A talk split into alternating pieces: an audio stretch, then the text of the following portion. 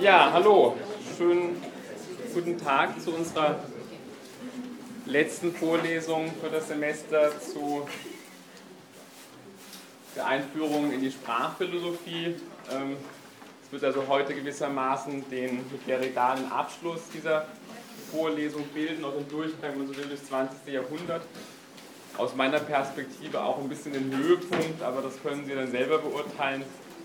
Sicherlich, wenn Sie den Text gelesen haben von Derrida, ist, ist sicherlich der schwerste Text wahrscheinlich dieses Semester, den Sie da vorgelegt bekommen haben von, von mir. Aber ich denke sozusagen wirklich einen Text, der ja auch sozusagen ein bisschen so konzipiert bzw. so angelegt war von der Vorlesung her, dass man doch hoffentlich sozusagen ausgehend von den Autoren, die wir bisher behandelt haben, dann sozusagen einen Punkt kommt, wo man auch dann mit dem Text von Derrida doch zumindest irgendetwas anfangen kann oder eine Ahnung davon bekommt, worum es da letztendlich geht.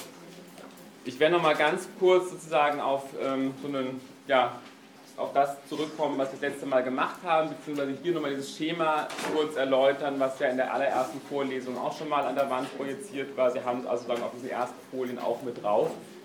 Ich habe sie einfach jetzt nochmal reinkopiert, um Ihnen nochmal sozusagen diesen groben Überblick zu geben über die Vorlesung. Und ich werde Ihnen dann versuchen, diesen Text Signatur Ereignis Kontext von Jacques Derrida näher zu bringen, beziehungsweise ähm, Ihnen, wenn man so will, ein bisschen einen, einen Anker oder eine Lektüreanleitung zu geben, wie Sie sozusagen einen ersten Ansatz auch finden können, mit diesem Text von, von Derrida zurechtzukommen, beziehungsweise auch einfach so ein Gefühl dafür zu kriegen, worauf sozusagen es ankommt und dass Sie achten müssen. Nochmal kurz sagen zu dem Aufbau der Vorlesung. Also wir haben das ja sagen, so aufgebaut, dass wir einerseits sagen, versucht haben, einen historischen Überblick zu geben über die Entwicklung des Sprachdenkens in der abendländischen Philosophie. Das war dann diese historische Zeitlinie ausgehend von Platon, Aristoteles, Locke, Leibniz, Herder und Humboldt. Und wir haben dann sozusagen einen Schwerpunkt gelegt auf die drei sozusagen wichtigsten sprachphilosophischen Strömungen im 20. Jahrhundert, nämlich die analytische Philosophie, den Strukturalismus und wir sagen hermeneutische, phänologische Positionen. Gleichzeitig sagen, ja? Ich habe noch andere Folien als Nummer 4. Ich habe mir das aber erst Vormittag ausgedruckt und da steht auch 11. Vorlesung. Habe ich da was Falsches? Oder? Nee, ich glaube, die ist nur, ich weiß nicht, also die müsste drin sein, die Vorlesung, oder? Ist die nicht, nicht drin, die Folie? Aber das ist. Ich schaue nochmal nach. Ich schaue nochmal nach. Aber diese Folie haben Sie aus der, in der allerersten Vorlesung zumindest. Das ist keine neue Folie. Ja, aber ich habe sie reinkopiert sozusagen aus der ersten in die jetzige. Also Sie haben diese Folie, Entschuldigung, Sie haben diese Folie in der allerersten Vorlesung, ist diese Folie drin. Aber ich, ich, ich habe es jetzt nochmal reinkopiert. Es müsste, jetzt müsste es drin sein. Gucken Sie mal nach, wenn jemand online ist, dann kann er nachschauen, ob es jetzt drin ist. Aber es ist nichts, was Sie nicht schon haben. Also, Okay, Sie haben sie, okay, super, alles klar. Also es ist nicht, jetzt ist es drin. Ich habe es vor einer, weiß nicht, vor einer Stunde reingestellt. Aber es ist keine neue Folie, also keine Angst, es kommt jetzt nichts Neues. Es war nur mal, noch mal, sagen, noch mal der Rückgang sozusagen an den ganzen Anfang der Vorlesung. Wir haben dann auch gesagt, dass man im Grunde genommen, wenn man versucht, einfach das zu systematisieren, auch die historische Entwicklung des Sprachdenkens, dass man einfach versuchen kann, sozusagen zwei sozusagen Traditionslinien des Sprachdenkens, wenn man so will, prototypisch herauszuarbeiten. Auch da bitte immer Vorsicht und fürchten, dass Idealisierungen, die so in der Form niemals haltbar sind. Ja? Also ähm, eine Frage, kann man nicht auch so lesen, dass in der Hermeneutik und Phänomenologie von Heidegger dann auch dieses epistemologische Problem auch drinnen vorhanden ist? Oder würden Sie das ganz ausschließen? Weil ich hätte einerseits die Wesensbestimmung, aber auch die Epistemologie schon eingeschlossen. Aber das soll das hier genau andeuten. Also sozusagen, das wäre sozusagen, der, aber Heidegger wäre derjenige, der am weitesten von diesem, also warten Sie kurz einen Moment ab, ich, ich komme dann eh dazu. Wir haben versucht, sozusagen, dass mit diesen beiden Traditionslinien irgendwie uns das sagen, eben, wie gesagt, prototypisch, deswegen Vorsicht. Das heißt ja nicht, dass diese Fragen nicht woanders auch eine Rolle spielen würden. Es geht prototypisch darum, sagen, irgendwie eine Ordnung hineinzubringen in, in dieses Sprachdenken. Und klar war, in der einen Traditionslinie in Sprache in erster Linie als ein erkenntnistheoretisches Problem begriffen. Also sagen, Die Frage, inwiefern ist Sprache überhaupt geeignet, uns sozusagen sichere Erkenntnis zu vermitteln über die Welt? Ist es überhaupt ein geeignetes Mittel eben auch zum Ausdruck unserer Gedanken? Und die andere Traditionslinie fasst Sprache sehr viel weiter, eben als Wesensbestimmung des Menschen. Und diese beiden Momente, sagen diese beiden, auch wenn man so will, eigentlich ganz unterschiedlichen Konzeptionen von dem, was Sprache überhaupt ist oder wie man Sprache versteht, die finden wir natürlich auch wiederum in unterschiedlichen Ausprägungen im 20. Jahrhundert.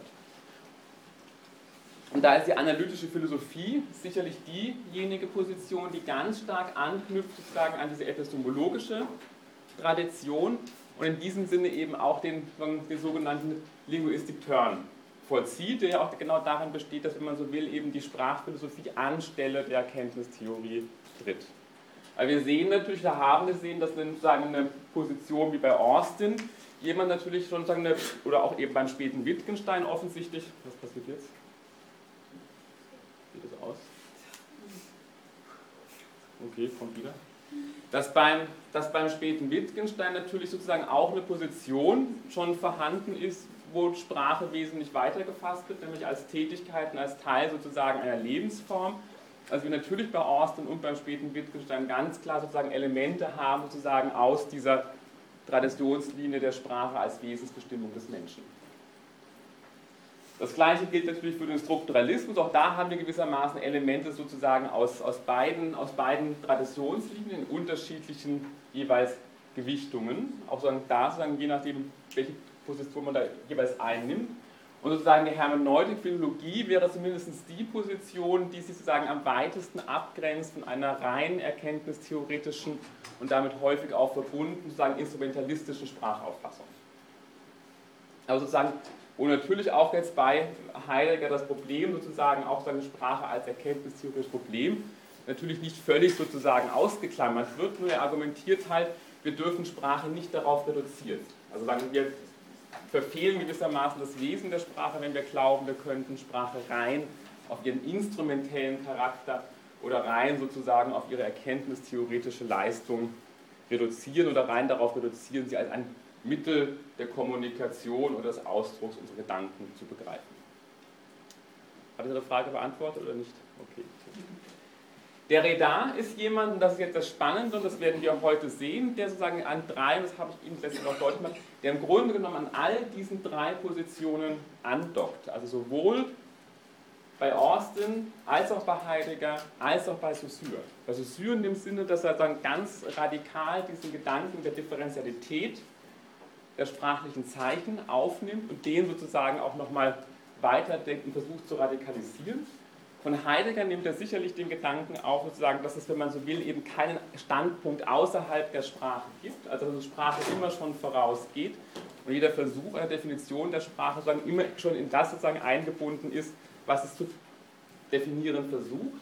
Und eben die dritte Position, der ja auch prominent in dem Text dieses Diktaturereignis Kontext, nämlich Austin, von dem übernimmt er ganz wesentlich den Gedanken eben, dass Sprache performativ ist. Das heißt, dass wir sagen, dass eben Sprache, wenn man so will, eine eigene Ereignishaftigkeit und Wirkmächtigkeit, eine eigene Form der Kraft zukommt, die eben auch in der Lage ist, tatsächlich ähm, ja, sagen, Wirklichkeit für uns zu konstituieren oder eben auch Fakten zu, zu schaffen. Guck, was ist passiert? Gut, soweit. Kommen wir nur drauf. Dazu Fragen? Letzter Mal haben wir uns diese drei Positionen angeguckt, Saussure, Heidegger und Austin. Und deutlich geworden ist da, dass sozusagen jeweils versucht wird, sprachliche Bedeutung, wenn man so will, einmal darüber zu bestimmen, dass Bedeutung als etwas gedacht wird, was irgendwo, irgendwo präsent ist, also Form sozusagen im Sinn einer Idee, in Form einer Intention oder im Sinn sozusagen eines Gegenstandes draußen in der Welt. Oder ich habe ja auch angedeutet, dass bei Heidegger sich auch diese Position insofern finden lässt, als er eben davon ausgeht, dass es trotzdem so etwas geben muss wie eine Art unmittelbare Erfahrung in dem sogenannten echten Gespräch, wo wir wirklich sozusagen bei den Dingen selbst sind, bei den bedeutenden Seienden. Oder die andere Position im, im Strukturalismus, bei der eben Sprache sein, nicht über etwas zu denken, was präsent ist, in Form einer Intention oder einer gegebenen Bedeutung oder Vorstellung, sondern rein über die Differenz. Nur da haben wir gesehen, dass wir eigentlich Differenz überhaupt nicht denken können, auch innerhalb der Sprache. Eben dieses Beispiel der Minimalpaaranalyse Bein und Pein. Wir können eigentlich gar nicht merken, dass da ein phonetischer Unterschied ist, wenn wir nicht schon wüssten, dass im Deutschen Bein und Pein sozusagen unterschiedliche semantische Bedeutungen haben. Was daran deutlich wird, und das ist ein Punkt in Color, denke ich, sozusagen, also, sagen, ein Vertreter der Dekonstruktion auch von ähm, im Rahmen der Literaturtheorie in Amerika, der das deutlich macht, dass wir also offensichtlich sozusagen mit einer gewissen Ambivalenz oder Aporie, das heißt Unentscheidbarkeit zwischen sozusagen Ansätzen zu tun haben, die einerseits versuchen, sprachliche Bedeutung über eine Form der Präsenz zu bestimmen oder Ansätzen, die versuchen, sprachliche Bedeutung über, sozusagen, über Differenz zu bestimmen. Und der jetzt eben mit, mit Derrida dafür argumentiert, dass eben eine Theorie der Sprache ganz wesentlich eigentlich diese beiden Aspekte sozusagen gleichzeitig berücksichtigen muss. Ich springe jetzt kurz vor, das ist jetzt der Punkt, wo wir aufgehört haben das letzte Mal. Nämlich sagen, jetzt sozusagen nochmal anzugucken, sagen, wie jeweils in diesen unterschiedlichen Positionen sagen, Bedeutung gedacht wird. Eben einmal als Bedeutung als Präsenz, als Intention, die mir präsent ist, als Bedeutung, die mir präsent ist, als Vorstellung oder sagen, als Gegenstand, auf den ich zeigen kann in der Welt, in der Sinne der ostensiven Definition, oder eben wie bei Saussure als reine Differenz. Kanner sagt jetzt, und das gewissermaßen in Anschluss an Derrida, es leitet uns das über genauso sein der Position von Derrida, jede um eine solide Basis bemühte Darstellung der Sprache wird sicherlich Bedeutung als etwas behandeln, das irgendwo präsent ist. Zum Beispiel im Bewusstsein, im Augenblick eines bezeichneten Aktes, denken Sie an Locke zum Beispiel. Aber jede angeführte Präsenz erweist sich als schon von Differenzen heimgesucht. Das war die Position, die wir vertreten können mit Saussure. Wir gesehen haben, es gibt eigentlich sagen, keine von vornherein gegebenen Vorstellungen zu sagen, es gibt keine positiven Elemente innerhalb der Sprache, es gibt nur Differenz. Versucht man nun eben umgekehrt hingegen eine Darstellung der Bedeutung auf die Differenz zu gründen, ergeht es einem nicht besser. Denn Differenzen sind nie als solche gegeben, sondern immer produziert. Eine gewissenhafte Theorie muss zwischen diesen beiden Perspektiven des Ereignisses einerseits und der Struktur andererseits, also der Parole auf der einen Seite und der Langue, der Sprache als konkreter Rede und der Sprache als System, die nie zu einer Synthese führen, pendeln. In einem unlösbaren Alternieren oder einer Aporie zeigt jede der Perspektiven die Fehler der anderen auf.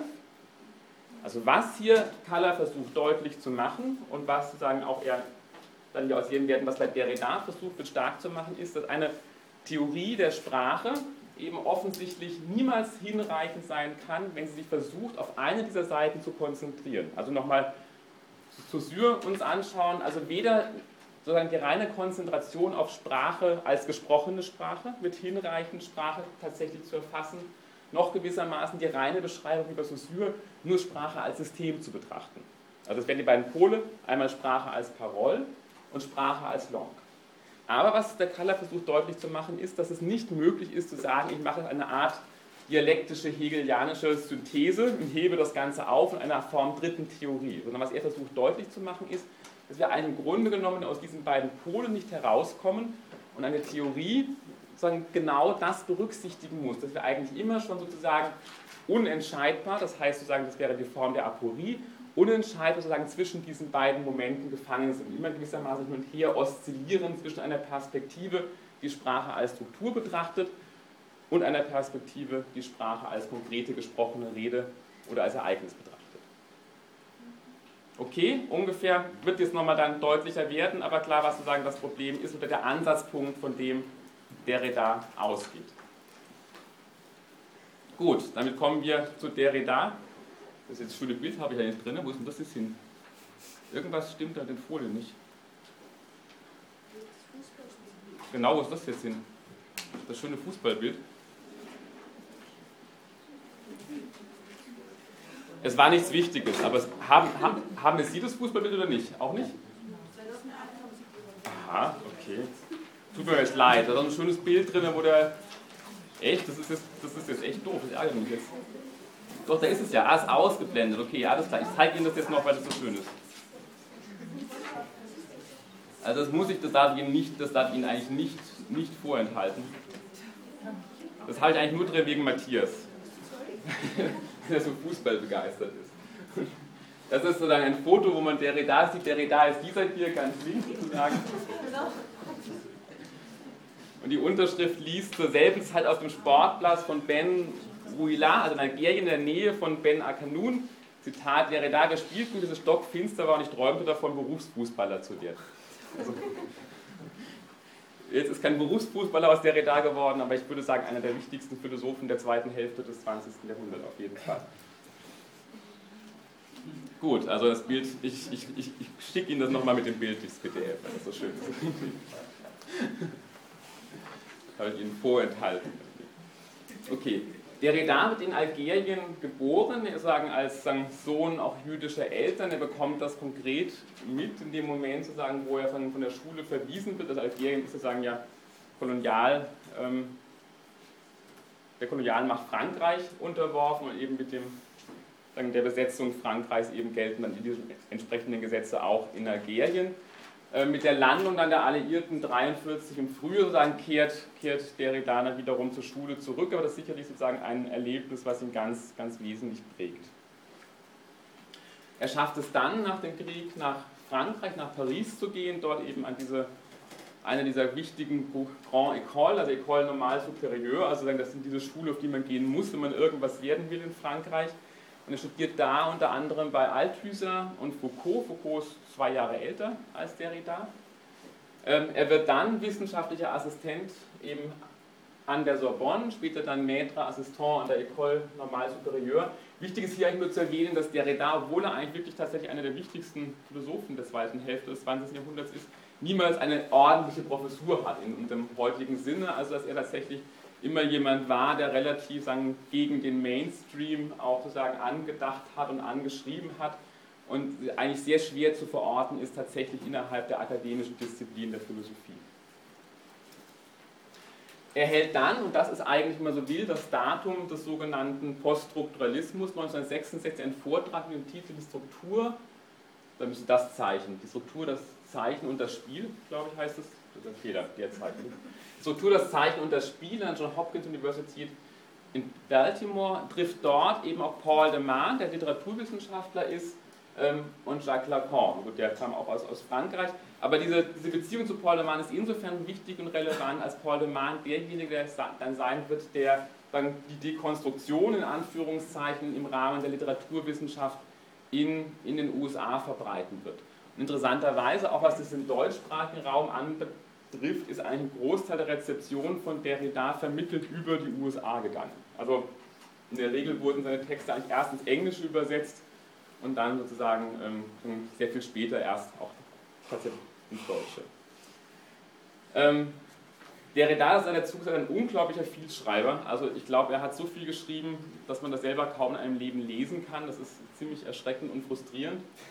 Ähm, er hat 1967 landete er so einen ersten Hattrick in Anführungszeichen. Er publizierte so drei wichtige Werke innerhalb eines Jahres und auch bei drei unterschiedlichen Verlagen, bei allen drei wichtigen Ver Pariser Verlagen. Das ist eben einmal die Grammatologie, ähm, die Stimme und das Phänomen der Auseinandersetzung mit Husserl. Grammatologie ist wesentlich eine Lektüre von Lévi-Strauss, äh, Saussure, also den klassischen Vertretern des Strukturalismus und einen Sammelband von Aufsätzen äh, mit eben Aufsätzen aus den 60er Jahren mit Titel Die Schrift und die Differenz. Er landet dann so in einem zweiten Hattrick 72 eben auch sagen mit drei ganz wichtigen ähm, Texten, Positionen. Es ist ein Interviewband, der sehr gut zu lesen ist, also auch als Einstieg eigentlich sehr gut geeignet ist, sozusagen in das Denken von Jacques Derrida. Dann sozusagen die Randgänge der Philosophie, auch das sozusagen eine Versammlung unterschiedlicher Aufsätze und Signature Eines Kontext ist ein Aufsatz aus diesen Randgängen. Und La Dissemination, also im Deutschen Dissemination auch, würde man so aussprechen, ähm, Lektüren, die eben das Gebiet der Philosophie im klassischen Sinne verlassen, ganz stark schon sozusagen in die Literatur in Anführungszeichen hineingehen. Da finden sich Lektüren zu Platon und zu Mallarmé ähm, und eben mit dem sagen auch einem klassischen Sinne jetzt keine akademischen philosophischen Texte mehr sind. Also Derrida war immer jemand gewesen, der auch Texte geschrieben hat, die sich eigentlich ähm, dann schon eher sozusagen in eine Kunstgattung der Literatur gehen und immer sozusagen zwischen diesen Bereichen Philosophie und Literatur sozusagen auch die eigentlich ganz bewusst versuchen, diese Trennung zwischen Literatur und Philosophie selber nochmal auszuhebeln. Ab Mitte der 80er Jahre gibt es dann bei Derrida verstärkt eine Hinwendung zu Themen des Ethischen und des Politischen. Man kann aber recht gut zeigen, dass diese Fragen bei ihm immer schon virulent sind, aber ab den 80er Jahren treten sie zumindest einfach auch expliziter in den sagen, Fokus seiner, seiner Analysen und seiner Schriften. Okay, Entstehungsgeschichte und Wirkungsgeschichte von SEC. SEC ist nichts anderes als Signature Ereignis Kontext, Signature Event Kontext. Er kürzt das selber in dem Text dann als SEC ab, deswegen werde ich einfach das weiterhin auch so nennen. Er hat das erstmals gehalten als einen Vortrag, auch das, also viele, wenn Sie sich vorstellen, wenn Sie die Texte lesen von Derrida und also die Differenz zum Beispiel oder auch das Ereignis Kontext, wenn Sie das lesen und Sie verstehen, das Gefühl haben, Sie verstehen kaum etwas, dann denken Sie daran, dass Derrida die als mündliche Vorträge noch gehalten hat. Das macht es dann nochmal herausfordernder. Also gerade in einem Text wie Difference, wo dann noch einfach sozusagen diese, dieses Spiel mit diesem A und dem E drin vorkommt. Also sicherlich ein sehr anspruchsvoller Autor. Und er hält sozusagen diesen Vortrag dann zu einem Thema der Kommunikation. Und darum wird es ja auch in dem Text ganz wesentlich gehen. Was ist eigentlich Kommunikation?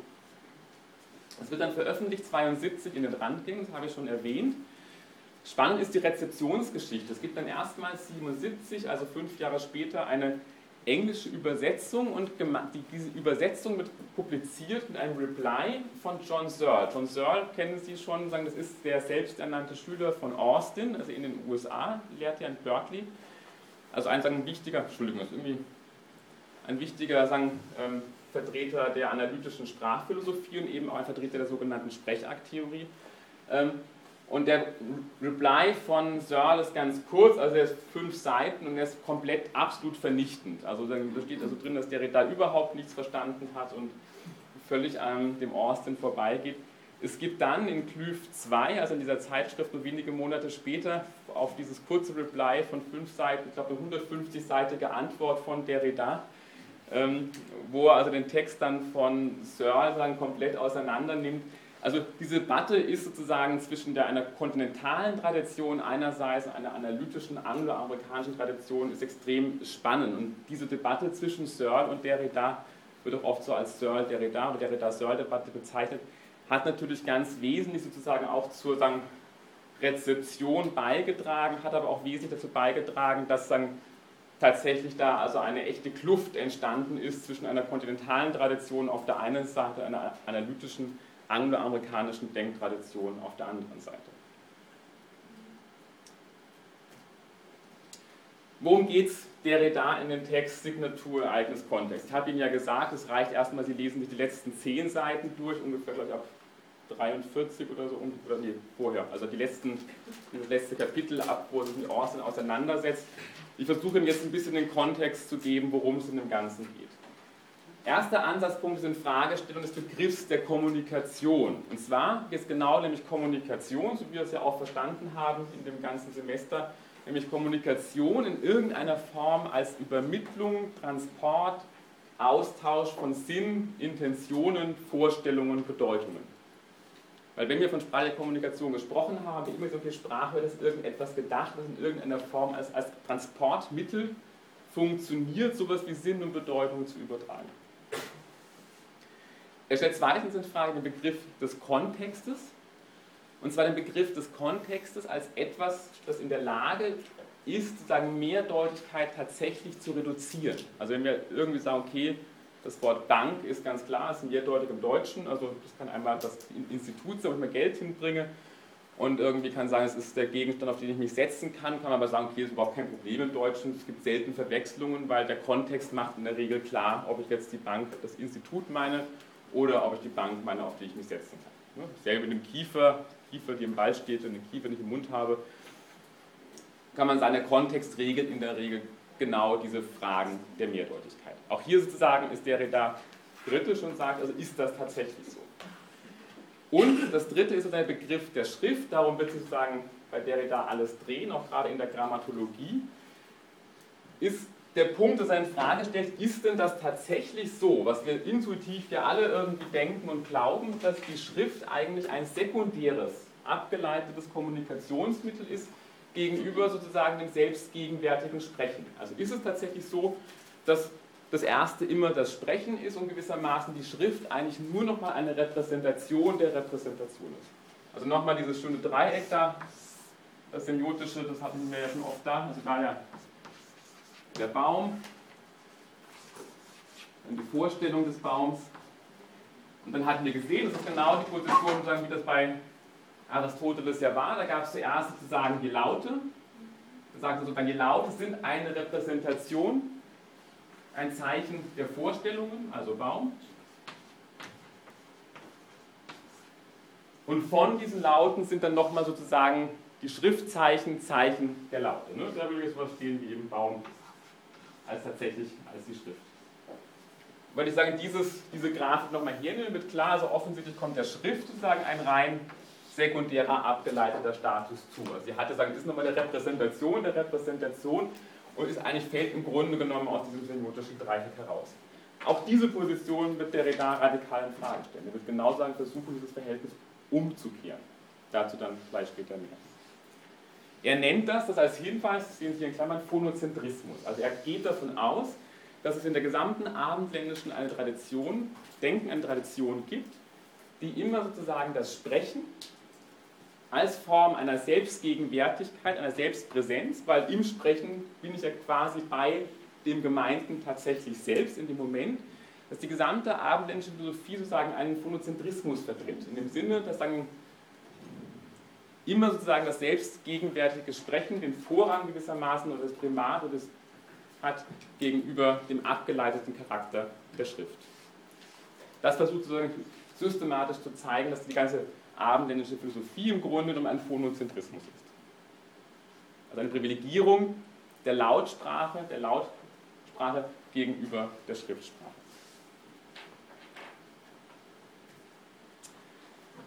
Gut, der Punkt, der Redar versucht es genau, diese, wenn man so will, intuitiv überzeugenden Begriffe radikal in Frage zu stellen. Und er fragt nämlich zunächst, ist es überhaupt tatsächlich so, dass dem Begriff der Kommunikation tatsächlich so etwas entspricht wie ein einzelner, eindeutiger, kommunizierbarer Begriff.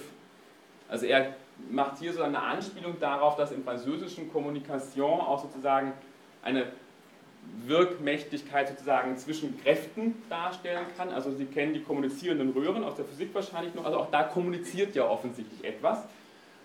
Und jetzt ist häufig die Antwort, naja, okay, das eine Kommunizieren ist das eigentliche Kommunizieren, das andere ist das Kommunizieren im übertragenen Sinne. Das wäre so genau die Erklärung dafür, okay, wir haben, denken Sie an den Begriff, das Begreifen. Also erst ist das wirklich eine rein sinnliche Angelegenheit, wir begreifen die Dinge mit den Händen und irgendwann im Laufe der Philosophiegeschichte wird aus diesem sinnlichen Begreifen der rein geistige Begriff, aber natürlich steckt das sozusagen das sinnliche Begreifen immer noch drin. Derrida fragt nun, also ist es tatsächlich so, einerseits gibt es einen eindeutigen Begriff der Kommunikation, offensichtlich nein, aber selbst wenn, nicht, wenn es ihn nicht gibt, können wir tatsächlich dann streng jeweils unterscheiden zwischen einer gewöhnlichen, wörtlichen, eigentlichen, literalen Bedeutung auf der einen Seite, die auch gewissermaßen irgendwie historisch-logisch vorausgehend ist, einer sozusagen übertragenen, uneigentlichen Bedeutung auf der anderen Seite. Und insofern hier spielt er eben auch genau sozusagen in diesem Begriff der Kommunikation, also sagen bei der Kommunikation er selber diesen Vorgang der Metapher bezeichnet als einen Vorgang des Übertragens, dass irgendetwas übertragen wird von einer Stelle an einen anderen Ort. Soweit einigermaßen klar? Also in Fragestellung dieser Möglichkeit überhaupt streng unterscheiden zu können zwischen einer eigentlichen Bedeutung, einer wörtlichen Bedeutung und einer übertragenen metaphorischen Bedeutung auf der anderen Seite. Er stellt dann in Frage, dass es tatsächlich möglich ist, so etwas wie Mehrdeutigkeit eines sprachlichen Elementes durch den Kontext abschließend zu reduzieren.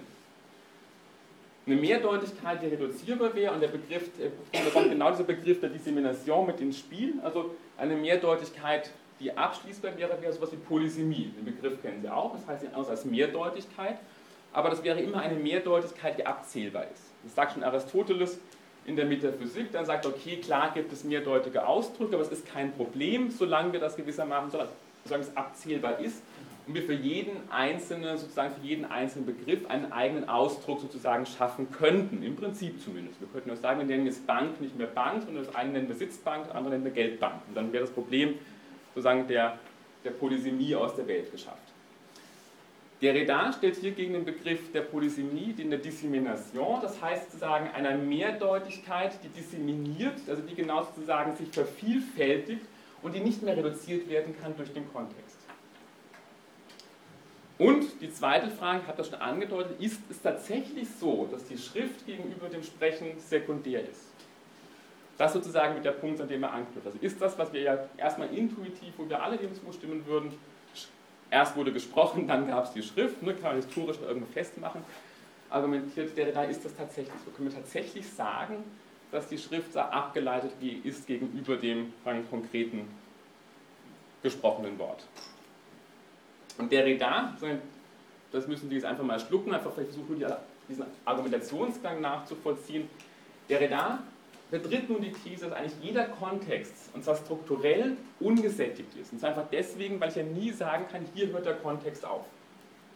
Es ist im Prinzip nicht möglich, ich kann zwar sagen, immer versuchen, immer mehr mit hineinzubringen, aber Derrida ist der Überzeugung, vertritt eben die These, dass eigentlich kein Kontext völlig sozusagen strukturell abgeschnitten, sozusagen ab, abschließbar ist und ist auch der Meinung, dass im Prinzip immer ein neuer Kontext denkbar wäre, der wiederum das, was im ursprünglichen Kontext ist, völlig verkehrt. Also er würde auch eine Auffassung zurückweisen, dass wir uns irgendwie approximativ dem Ganzen annähern könnten.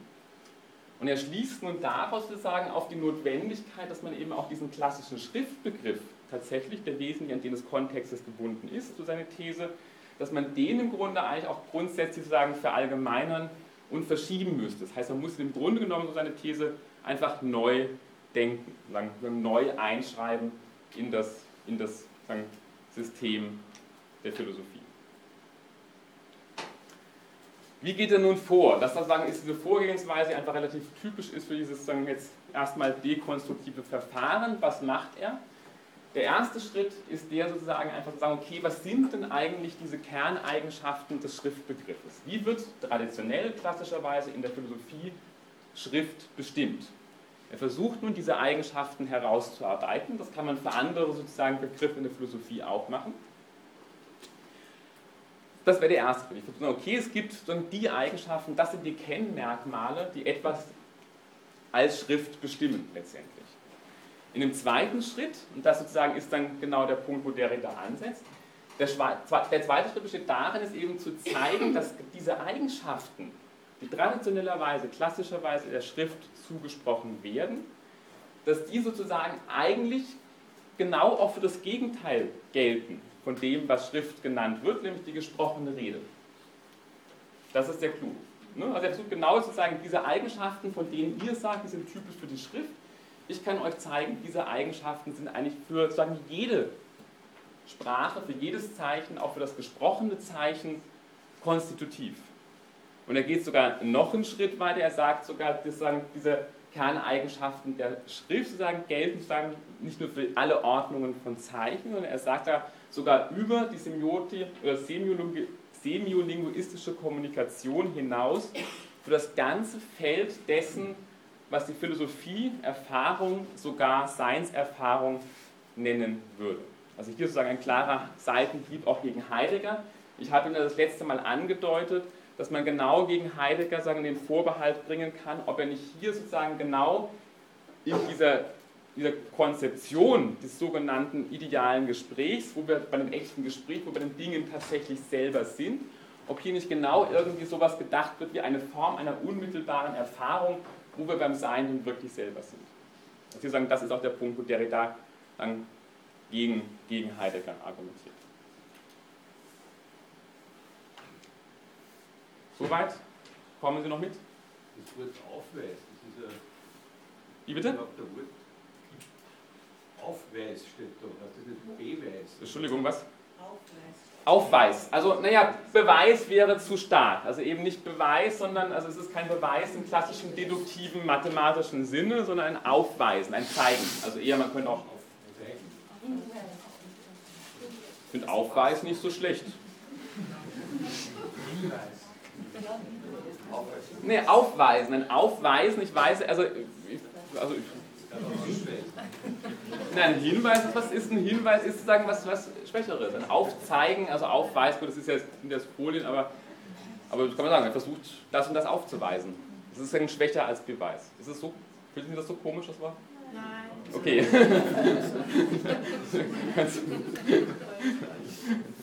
Also das war nur Kollegin gemeint, ich verwende so viele Fremdwörter irgendwie und das äh, glaube ich auch wirklich stimmt. Und, ähm, aber bei Heidegger sieht man auch, der benutzt kein einziges Fremdwort und es ist trotzdem unverständlich. Also ja, es ist so, oder? Also man, das sind alles gute deutsche Wörter, aber man findet trotzdem kein Wort. Also, okay, was sind nun diese Kerneigenschaften des klassischen Schriftbegriffs? Ich versuche es wirklich einfach nur Ihnen diese, diese Struktur des Arguments nach, nachzuvollziehen.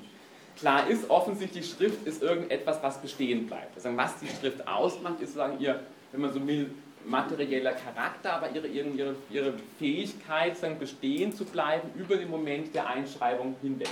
Ne? Wenn ich das gesprochen habe, ist es weg in dem Moment.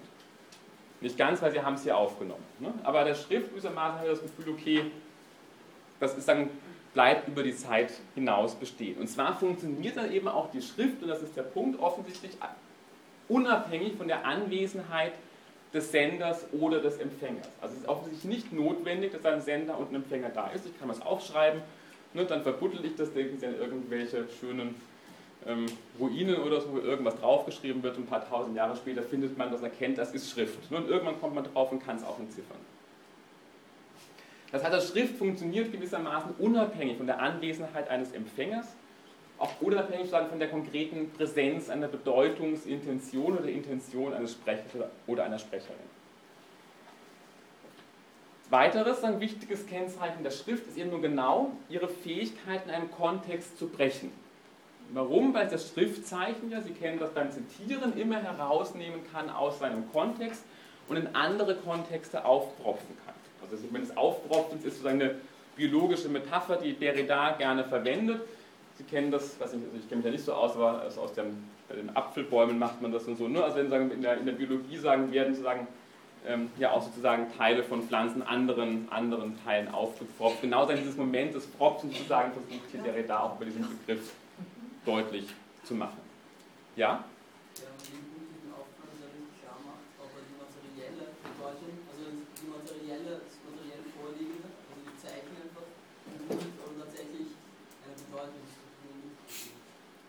Nochmal?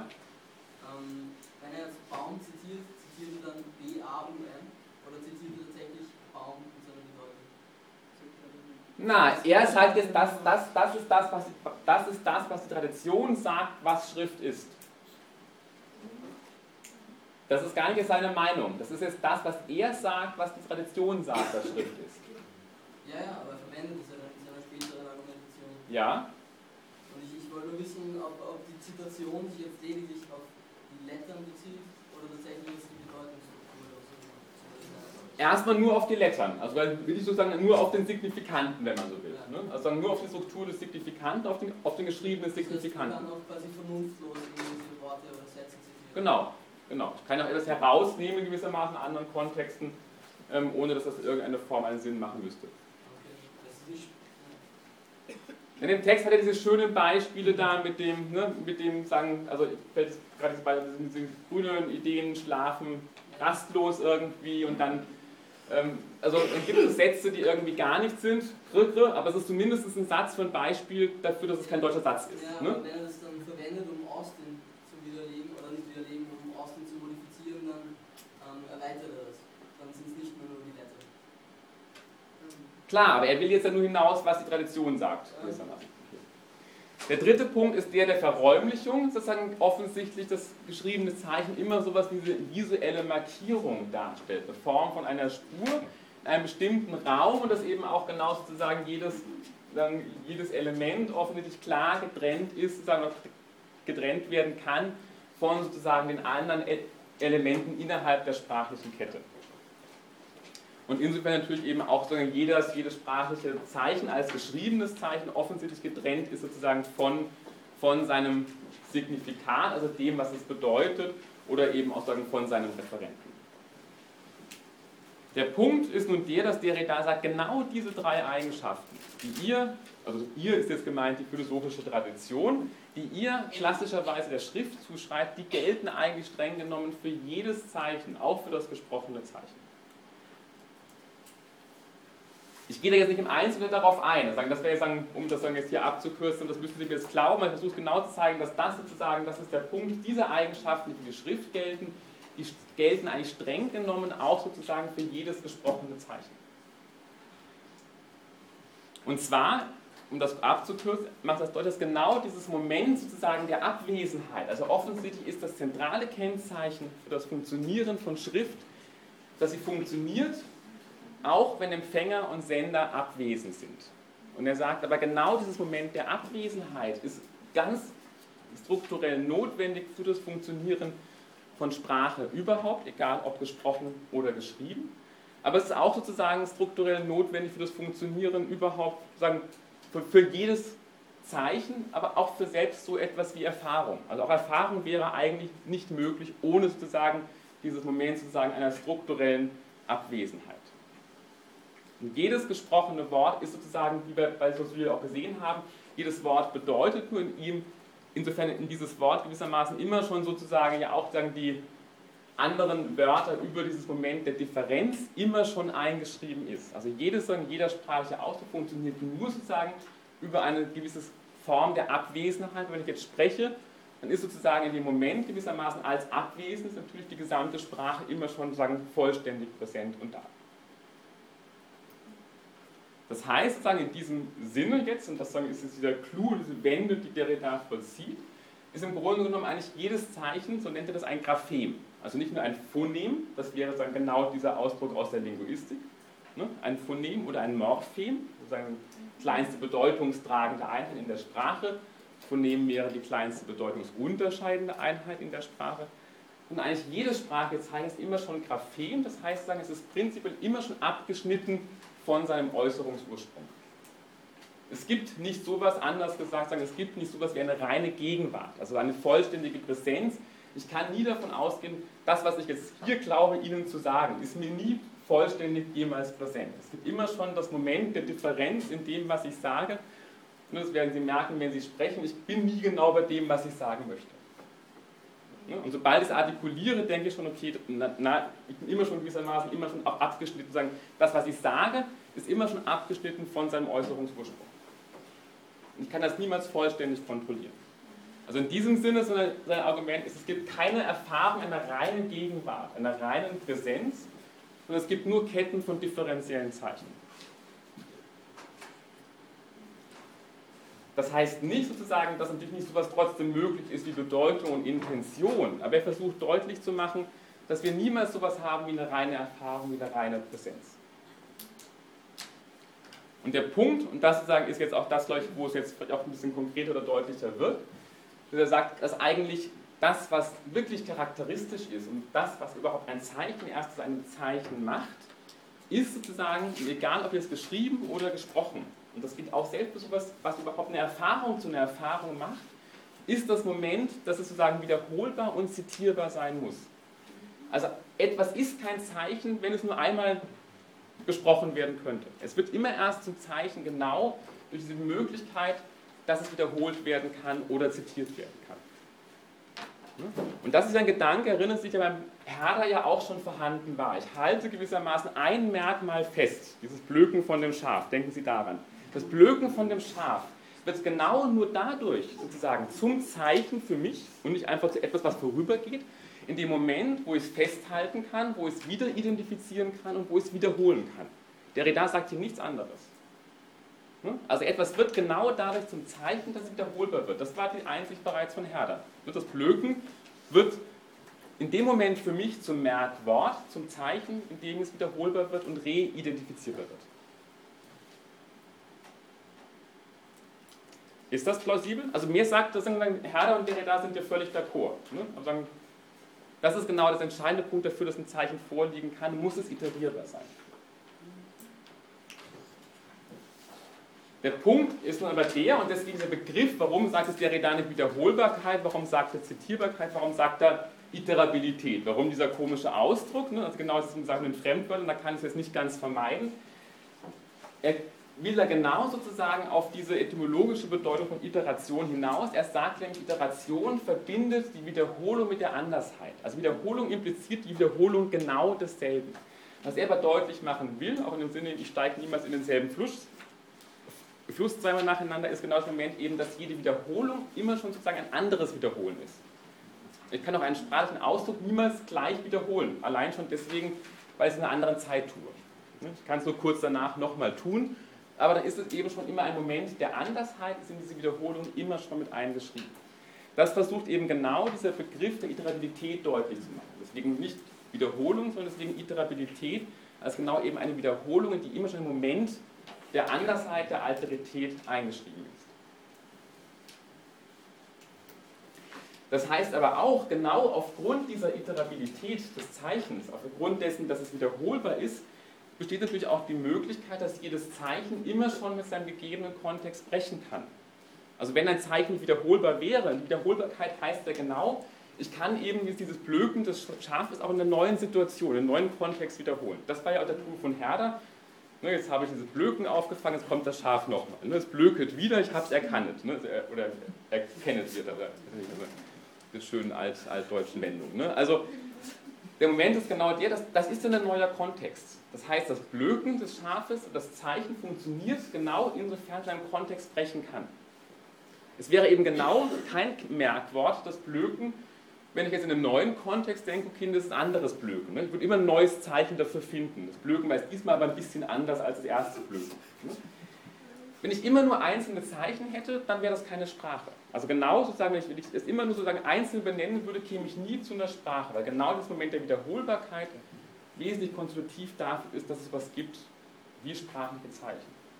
Aber nach Derrida auch sowas wie Erfahrung. Auch Erfahrung wäre nicht möglich, ne, wenn ich nicht sozusagen, zumindest das, wenn das nicht wiederholbar oder zitierbar wäre, was ich erfahre.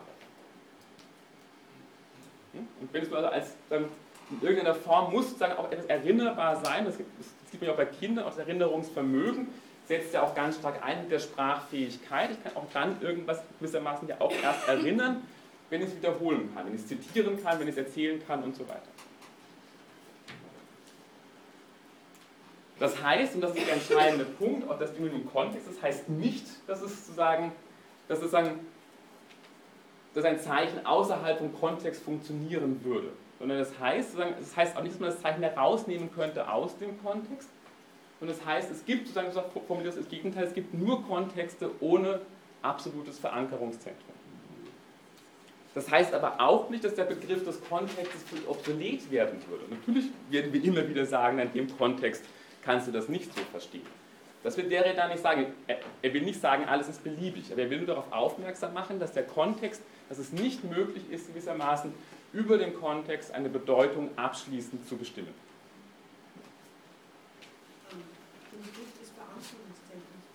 Laut, bitte? Den Begriff des Verankerungszentrums verstehen. Kontext verstehen.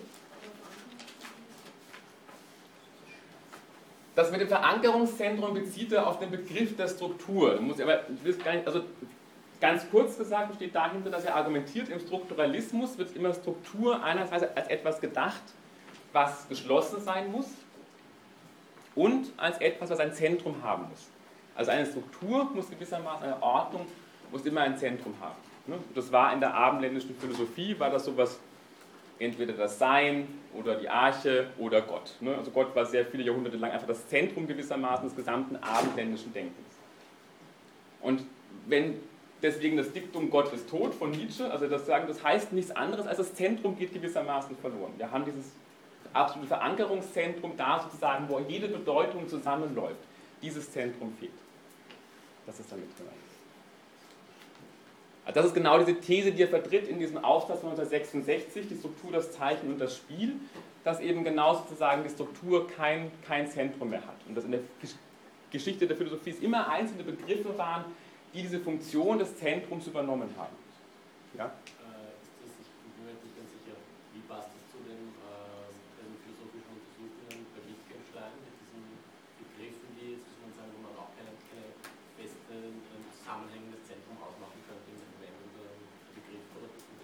Ja, das geht argumentativ in eine ähnliche Richtung. Genau, genau, richtig, na, völlig klar. Also es gibt, wenn, wenn, wenn, wenn, wenn jetzt zum Beispiel Wittgenstein das Argument bringt, ich kann nicht mehr sozusagen angeben, was allem gemeinsam ist, ne? was das sozusagen das gemeinsame Kernmerkmal dessen ausmacht, was Spiel heißt. Ne? Dann fehlt auch hier das Zentrum natürlich. Ne? Dann gibt es nur noch Sprachspiele, dann gibt es gewissermaßen immer ein Verweisen sozusagen auf andere Sprachspiele. Ja. Also von der, von, der, von der Gedankenstruktur und vom Argument natürlich ist das bei Wittgenstein, sagen wäre das, das sind im Prinzip, kann man sagen, einfach antimetaphysische oder, oder metaphysikkritische Denkfiguren, die hier sozusagen in Anschlag gebracht werden. Das heißt, er verwendet diese materiale Wiederholbarkeit des Zeichens dafür, um zu demonstrieren, dass daraus notwendige folgt, dass eine Bedeutung niemals irgendwie wiederholt werden kann. Nein, dass sowas wie Bedeutung überhaupt nur möglich ist als, als wiederholbare. Sie haben gesagt, es kann keine zweifache Erfahrung geben und es kann keine zweifache sprachliche Bedeutung geben. Das ist der Kern des Arguments. oder? Nein, niemals genau die gleiche. Also das heißt nicht sozusagen, dass, dass der Punkt ist der, dass es natürlich sowas gibt, dann wie Identität. Natürlich würde man sagen, das ist dieselbe Flasche. Ne? Also wenn Sie morgen wiederkommen, würden Sie sagen, klar, die Flasche stand gestern auch schon da. Aber der Punkt ist der, dass das Argument ist, dass in jede Identität immer schon sozusagen ein Moment der Differenz eingeschrieben ist. Also es gibt keine reine Identität. Er Und Identität konstituiert sich gewissermaßen über dieses Moment der Wiederholbarkeit. Natürlich würde man sagen, es gibt so eine Buchstaben wie A im Deutschen, ne? auch wenn der niemals gleich ausgesprochen wird. Aber strukturell natürlich wäre das Moment, da es gibt eine Form der Identität, aber diese Identität strukturiert sich gewissermaßen nur über dieses Moment der Iterabilität. Und über dieses Moment der Iterabilität ist aber sozusagen in diese Identität immer schon sozusagen ein Moment ihrer Spaltung selbst eingeschrieben. Also es ist niemals eine ursprüngliche oder eine Identität. Ich halte es für genau die Verwirrung, von der ich vorher geredet habe. Nochmal? Ich halte es eben für genau diese Verwirrung, von der ich vorher gesprochen habe, dass er einerseits zuerst lediglich von dem materialen Teil ausgeht und dann plötzlich die Bedeutungsstruktur mit einbezieht und das so darauf alles gründet, was er da behauptet.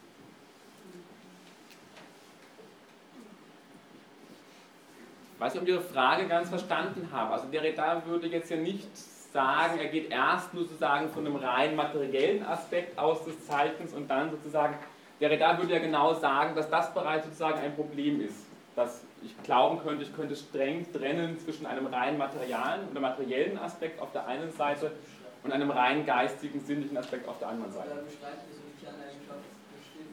Ja. Aber das sind nicht seine Kerneigenschaften. Er versucht, das ist der Punkt einer Dekonstruktion, er versucht zu zeigen, ich versuche mal, was hat denn die Philosophie. Nein, er versucht, die, er versucht, er versucht sozusagen die Philosophie de dekonstruieren. Heißt er genau sozusagen, er versucht sozusagen aus der Philosophie heraus die ernst zu nehmen und sagen, okay, was meint ihr denn wirklich, wenn ihr Schrift sagt? Und ich nehme jetzt diese Eigenschaften hier und ich arbeite jetzt gewissermaßen aus dem System heraus gegen das System selbst. Der- Das, ist jetzt schon wieder eine ganz andere Problematik, ich überhaupt ansprechen wollte. Aber daraus ergibt sich ja wieder, er irgendwelche Philosophen zusammenfassen kann, die gar nicht unbedingt äh, alleine so drei Philosophen nimmt und zusammenfasst zum Beispiel. Ist ja wiederum problematisch. Dass Saussure und Austin irgendwie darauf. Tut er ja nicht, tut er ja nicht. Ich habe das jetzt sozusagen aus didaktischen Gründen Ihnen versucht klarzumachen, dann müssen Sie trennen zwischen dem, was ich didaktisch mache, ich versuche klarzumachen, sagen, was sozusagen, wo der da anknüpft an bestimmten sozusagen Gedanken, Figuren und Argumentationsmustern. Das ist so ein abgeraten von der Frage, Ja. Sie können da gerne mal hinterher drüber nachdenken oder kommen Sie mal zu mir. Versuchen wir mal hier sagen, das zumindest weiter zu machen. Okay, der Punkt, und hier kommt das Austin mit ins Spiel. Warum macht der Redner überhaupt den Austin? Da könnt ihr aufhören. Er sagt es genau, er versucht es zu zeigen, es gibt offensichtlich eine Form von sprachlichen Äußerungen, denen würden wir sagen, denen würden wir per se einen Ereignischarakter zusprechen. Und das sind die sogenannten performativen Äußerungen, die selbst gewissermaßen den Vollzug einer Handlung darstellen. Und in dem Sinne gewissermaßen auch paradigmatisch, wenn man so will, die singulärste, ereignishafteste Form sprachlicher Äußerungen per se darstellen. Ne? Weil der Akt des Heiratens in der Kirche, der ist auch wirklich so ein, ein singuläres Ereignis. Das kann man auch nicht so oft machen. Man muss erst geschieden werden, um das nächste Mal, dass es wieder möglich ist. Und er versucht, er nimmt nun deswegen die performativen Sprechakte her, um zu zeigen, dass das sozusagen, was jetzt eher als diesen graphematischen oder iterativen Charakter, dass jedes Zeichen überhaupt nur dann zeichnen wird, dass es wiederholbar ist, dass das auch sozusagen für die sogenannten performativen Äußerungen gilt. Also er versucht jetzt über die Austin nochmal sein Argument nochmal stark zu machen, sagen, selbst für diese sogenannten performativen Äußerungen gilt sozusagen dieser graphematische oder iterative Charakter, den ich versucht habe deutlich zu machen, indem ich gesagt habe, er gilt für alle Zeichen, egal ob geschrieben oder gesprochen. Und dazu, und das habe ich aber jetzt angedeutet, macht er jetzt genau sozusagen auf eine ganz kleine, und das ist sehr typisch auch für die Dekonstruktion, die Dekonstruktion ist immer sozusagen ein Denken vom Rand her. Also er guckt sich jetzt genau eine, einen Punkt an in der Argumentation von Austin, wo man sagen würde, das ist völlig nebensächlich. Hm? Auf den ersten Blick ist das völlig nebensächlich. Er sagt, nein, da passiert der entscheidende Punkt in der Theorie von Austin. Nämlich genau in diesem Punkt, wo Austin argumentiert, ich versuche jetzt eine Theorie der Unglücksfälle zu entwickeln, aber ich versuche jetzt, wir können jetzt erstmal die Äußerungen vernachlässigen, von denen wir sagen können, die werden gewissermaßen nicht ernsthaft oder parasitär gebraucht. Das sind diese Äußerungen, die man im Theater macht oder in einem Gedicht. Rein von außen betrachtet ist es ein Punkt, der wäre Ihnen nie aufgefallen beim Lesen. Es kommt irgendwann zwischendurch, erstens, zweitens, drittens, die schließen wir aus. Man denkt, okay, das ist eine rein heuristische, methodische Entscheidung. Es macht mehr Sinn, das so zu, zu machen. Und der Renan, das ist die, diese Geste aus der Dekonstruktion, legt genau den Finger da drauf und sagt, dieser Ausschluss der sogenannten parasitären Sprechakte, sozusagen, da liegt sozusagen der Hase im Pfeffer begraben. Ne? Das sozusagen ist das ganze Problem sozusagen an der Theorie der Sprechakte. Und sagen, Derrida, und das ist der Punkt, den Derrida versucht es deutlich zu machen, warum ist das eigentlich so ein großes Problem? Der erste Punkt, dass er eigentlich, wenn man so will, Austin gegen sich selber wendet und sagt, du bist doch angedreht und hast gesagt, sozusagen, die gesamte abendländische Philosophie hat einen ganz großen Fehler gemacht, indem sie immer nur Aussagen betrachtet hat, die wahr oder falsch sein können und die darüber ganz vergessen hat oder all die Aussagen ausgeschlossen hat, von denen wir nicht eindeutig sagen können, ob sie wahr oder falsch sind. Also zum Beispiel Odysseus wurde tiefschlafen in Ithaka an Land gesetzt. Ne, da wissen wir nicht genau, vielleicht gab es wirklich Odysseus, irgendwann kommt es raus ne, oder auch nicht. Das sind Aussagen, die können wir nicht entscheiden, ob sie klar, wahr oder falsch sind, also schließen wir sie aus. Aus einer strengen sozusagen Wissenschaft, noch der Sprache, des Denkens und der Zeichen. Und Derrida sagt jetzt genau diese Geste des Ausschlusses, die du der abendländischen Philosophie vorgeworfen hast die vollziehst du genau selber, indem du nämlich jetzt all die Äußerungen ausschließt, von denen wir nicht eindeutig sagen können, ob sie gelungen oder nicht gelungen sind. Das ist genau das Gleiche. Also sagt es, du hast vorher gesagt, wir haben all diese Äußerungen ausgeschlossen, von denen nicht klar war, wahr oder falsch. Du schließt jetzt all die Äußerungen aus, von denen wir nicht genau wissen können, sind die jetzt gelungen oder nicht. Wenn ich heirate auf der Bühne, Irgendwo ist es gelungen, weil die sind jetzt wirklich verheiratet, aber nur auf der Bühne. Ne? Und irgendwo ist es nicht gelungen, weil klar ist, naja, auf der anderen Seite sind nach dem Stück, ist das Stück zu Ende, sind die nicht verheiratet. Und dieser Ausschluss, und das ist der Punkt, vollzieht sich Derrida genau in einer doppelten Geste, also einem doppelten, sagen wir, doppelten ja, Moment sozusagen der, der Verkennung. Also einerseits, das ist der erste Punkt, und das sagt er eben, dass einfach Anerkennung, so nennt er das eben, dass die Möglichkeit des Negativen, damit ist also gemeint, dass es sowas gibt wie einen parasitären Gebrauch sprachlicher Äußerungen, dass es sowas gibt wie Schrift, also eine sekundäre Form sozusagen der Sprache, dass das sicherlich sozusagen eine strukturelle Möglichkeit, ein Wesen, eine strukturelle Möglichkeit, eine wesentliche Gefahr der untersuchten Operation ist. Ne? Und das sagen diese Zitate, as utterances or performatives are also hair to certain kinds of ill which infect all utterances. Und gleichzeitig im selben Moment, deswegen doppelte Geste, Ausschluss dieser Gefahr als einer rein gewissermaßen äußerlichen, zufälligen, die uns nichts weiter lehrt über das Sprachphänomen. Das ist genau die Formulierung von Austin. Wir können die ausschließen, wir lernen darüber jetzt nichts weiteres Neues über sozusagen das Sprachphänomen. Im Gegenteil, wir können das dann gewissermaßen hinterher behandeln. Also die Idee von Austin wäre die, oder das Argument von Searle ist genau zu sagen, naja, wir müssen erstmal die normalen Sprechakte verstanden haben. Wenn wir die gut verstanden haben, dann werden wir auch die auf der Bühne beschreiben können. Und nicht umgekehrt. Das ist der Punkt, der auch erstmal einleuchtend ist. Und das sozusagen ist jetzt nochmal die Konsequenz, also das dann was ich auch gerade schon formuliert habe. Austin sozusagen erster Vorwurf wäre eigentlich die, dass er genau das macht, was er der Tradition letztendlich vorwirft. Und insofern sozusagen auch einfach von der Argumentation her oder von der Geste her, wie er argumentiert, eigentlich nach wie vor in der metaphysischen Tradition befangen ist. Das wäre der Punkt, den versucht Derrida herauszuarbeiten. Was jetzt Derrida versucht klarzumachen, ist genau und ist eben in dem Sinne, denke ich, den Begriff der Iterabilität. Er will jetzt ja genau zeigen, dass eine performative Äußerung, damit sie gelingen kann, oder ein sprachliches Zeichen das Argument, damit es ein Zeichen sein kann, muss iterierbar sein. Das heißt also, muss eben eine wiederholbare, zitierbare, nachahmbare, imitierbare Form aufweisen. Eine performative Äußerung, die nicht wiederholbar wäre, könnte sozusagen auch keine performative Äußerung sein.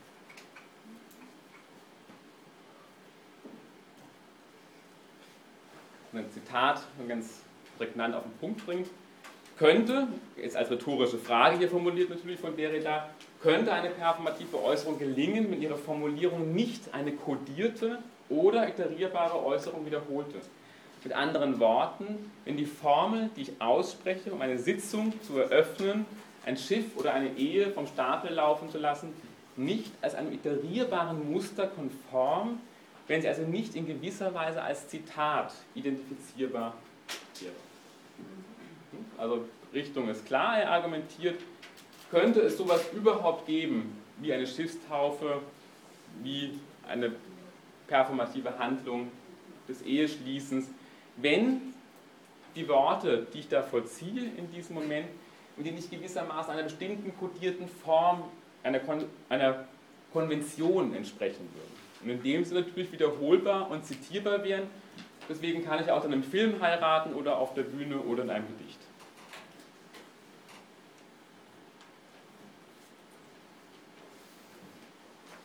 Jetzt kommt gewissermaßen der Clou von seiner Argumentation. Ne? Also offensichtlich ist jetzt ein Argument, der sagt, also klar, würde man jetzt zustimmen, also offensichtlich muss eine performative Äußerung wiederholbar sein oder auch als reidentifizierbar sein, einer entsprechenden Konvention entsprechend kodiert sein, damit sie als performative Äußerung gelingen kann. Ich kann nur deswegen heiraten, weil sozusagen es eine Konvention ist, die in dem Moment, wo ich heirate, aufrufe, reiteriere und gewissermaßen zitiere. Also das Ja in der Kirche, das ist sozusagen der Clou, da wird dann auch später noch kommen, ist ja im Grunde nur ein einmaliges Ja. Also jeder sagt das im Moment faktisch authentisch. Er kann das aber nur sagen, weil es zig Millionen andere vorher auch schon gesagt haben. Ähnliches Problem, wenn spricht ich liebe dich, gleichzeitig sagen, soll das ein authentisches Gefühl zum Ausdruck bringen dem anderen gegenüber. Gleichzeitig ist es immer schon ein Zitat natürlich. Ne? Ich kann nicht verhindern, dass ich das, was sagen, ich liebe dich, immer schon ein Zitat ist und das gewissermaßen reiteriert und zitiert das, was Millionen andere vorher auch schon gesagt haben.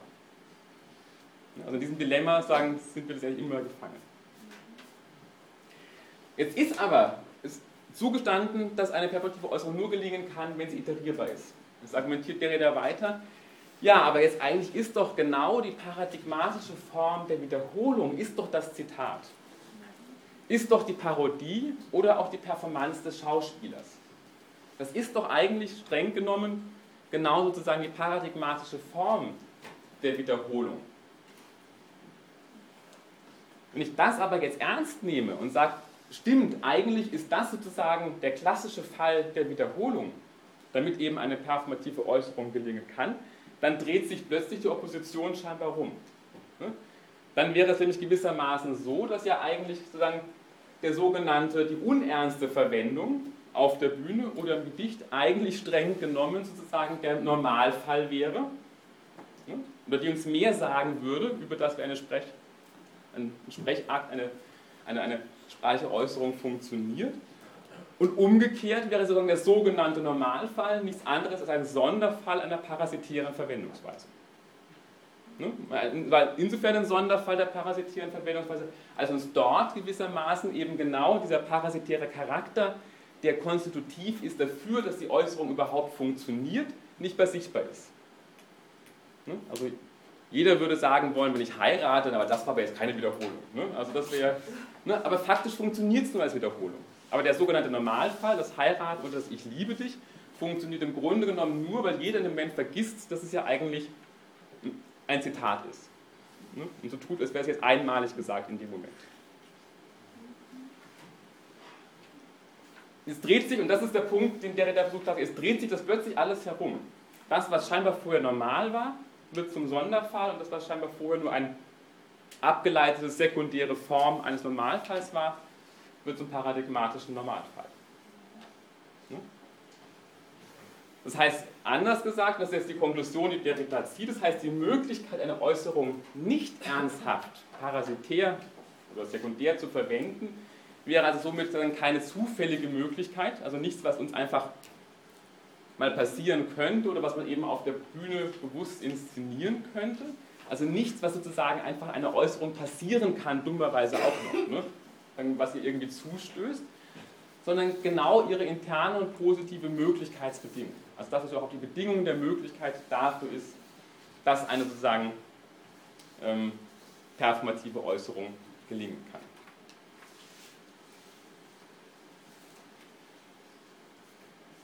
Klar oder nicht klar? Aber hier ist es richtig spannend, finde ich. Also das ist so. Es wird alles das auf den Kopf gestellt, was wir das ganze Semester gelernt haben. Ne? Also das ist so der, das nochmal völlig neu sozusagen mit einer andere, andere Brille auch zu sehen.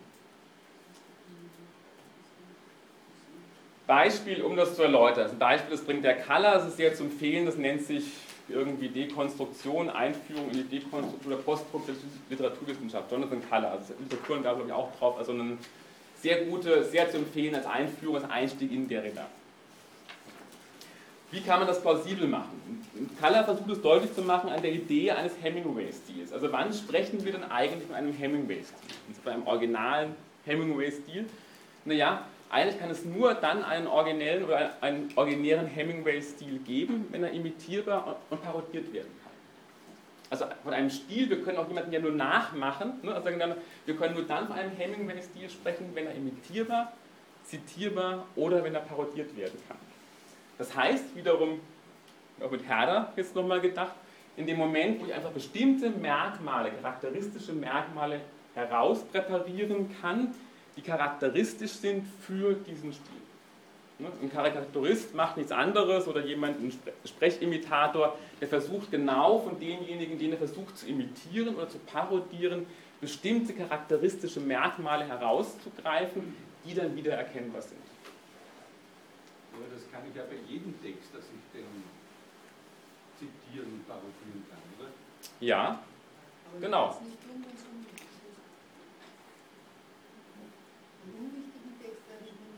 Ja,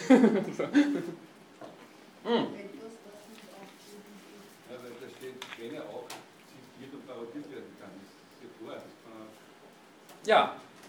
Ja, aber das heißt doch, dass gewissermaßen jetzt logisch, logisch vorgängig ist nicht mehr sozusagen das, sozusagen das Original, sondern die Imitation. Also was sich hier rumdreht, ist ja genau sozusagen dieses Verhältnis von Original und Nachahmung, von Original und Kopie. Also wann kann ich gewissermaßen, gibt es immer erst das Original und dann die Kopie? Oder ist nicht im Grunde genommen die Kopie, die Imitation, sozusagen das, was überhaupt erst das Original als einen nachträglichen Effekt hervorbringt? Also genau weil ich Hemingway imitieren kann, als strukturelle Möglichkeit, weil das möglich ist, wird gewissermaßen das Original überhaupt erst als solches konstituiert. Damit dreht sich aber auch die logische Reihenfolge rum. Dann ist mehr das Argument, ich habe erst das Original oder eben den sogenannten Sonderfall, den Normalfall, wie gerade bei den Sprechakten, die wir hatten, sondern gewissermaßen dann ist es überhaupt erst die Möglichkeit der Iteration, der Imitation und der Nachahmung, die gewissermaßen das, was wir dann als Original uns vorstellen, hervorbringt, den sogenannten Normalfall. Also erst die Möglichkeit gewissermaßen, dass eine Sprachäußerung imitiert werden kann oder ein Stil imitiert werden kann, bringt so eine Vorstellung eines Originals hervor. Wobei auch das Original durch Iteration entstanden ist, weil wir würden genau. nicht von Stil sprechen, wenn er nicht das iterieren würde. Richtig, genau. Ja. Also da ist aber jetzt ist eben der Punkt auch genau der versucht deutlich zu machen, was ja nun mal klar dieses Moment deutlich zu machen, dass die Imitation eigentlich das ist, was überhaupt erst das ermöglicht, was wir als Original bezeichnen. Es ist doch so, dass vor der Imitation schon etwas da sein muss, dass man imitieren kann was, ist, was will man das dann bezeichnen, wenn es niemals original ist oder noch nicht? Naja, was mit ins Spiel kommt, ist schon so eine Vorstellung, es könnte sowas geben wie eine Nachahmung ohne Original.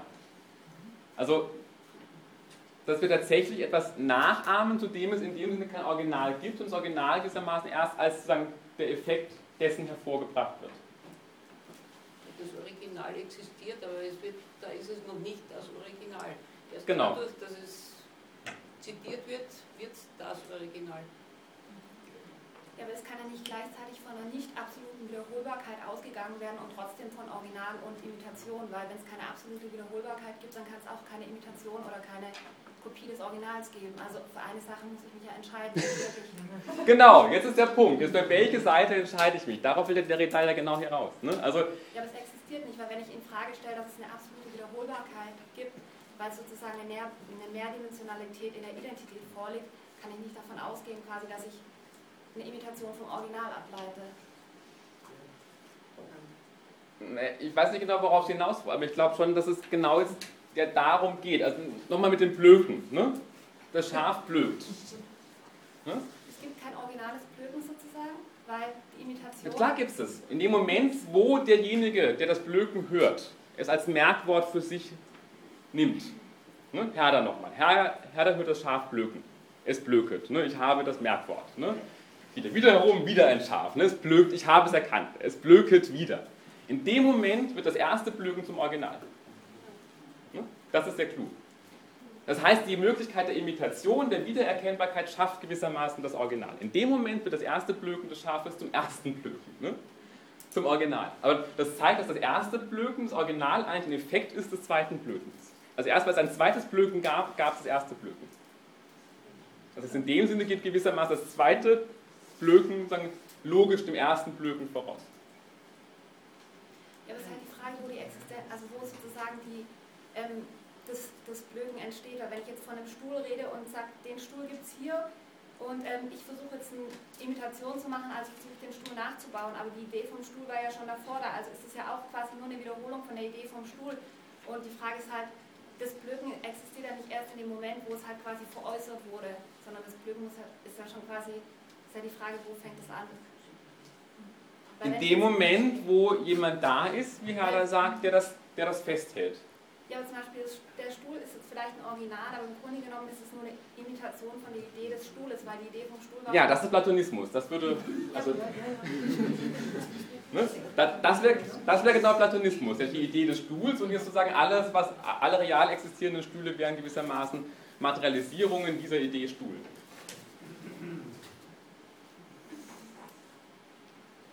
Also, ne?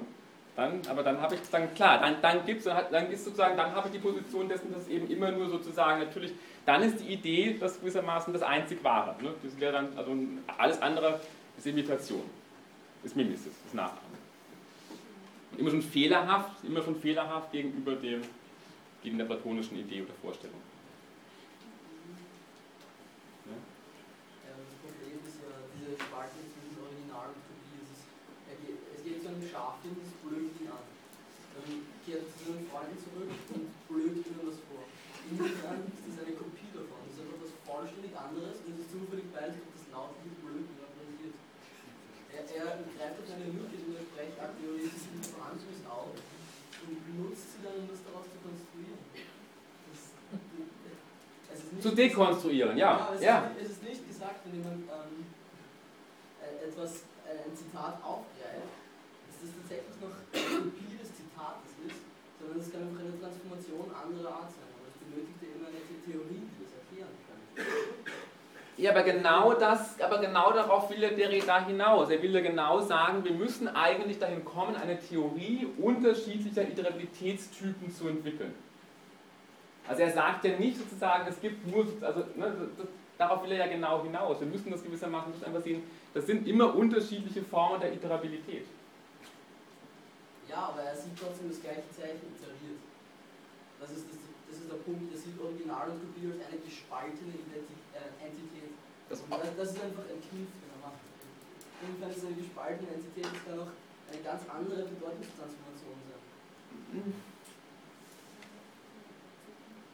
Nee, also er versucht ja sozusagen, er versucht ein strukturelles Moment aufzuzeigen. Sozusagen, wie, er versucht zu sagen, wie funktioniert Sprache, wie kann es sowas geben wie ein sprachliches Zeichen. Ja, aber das ist dann der Punkt, wenn das jemand wiederholt, dann wird es zum Zeichen. Dann sagt der andere zu ihm, was willst du mir damit sagen? Ja, ey, aber das ist nicht das Gleiche, was beim Schaf geschehen ist. Macht er nichts, aber es wird zum Zeichen Ja, durch das die Möglichkeit das Problem, dessen, dass das es. ist das Problem. Was?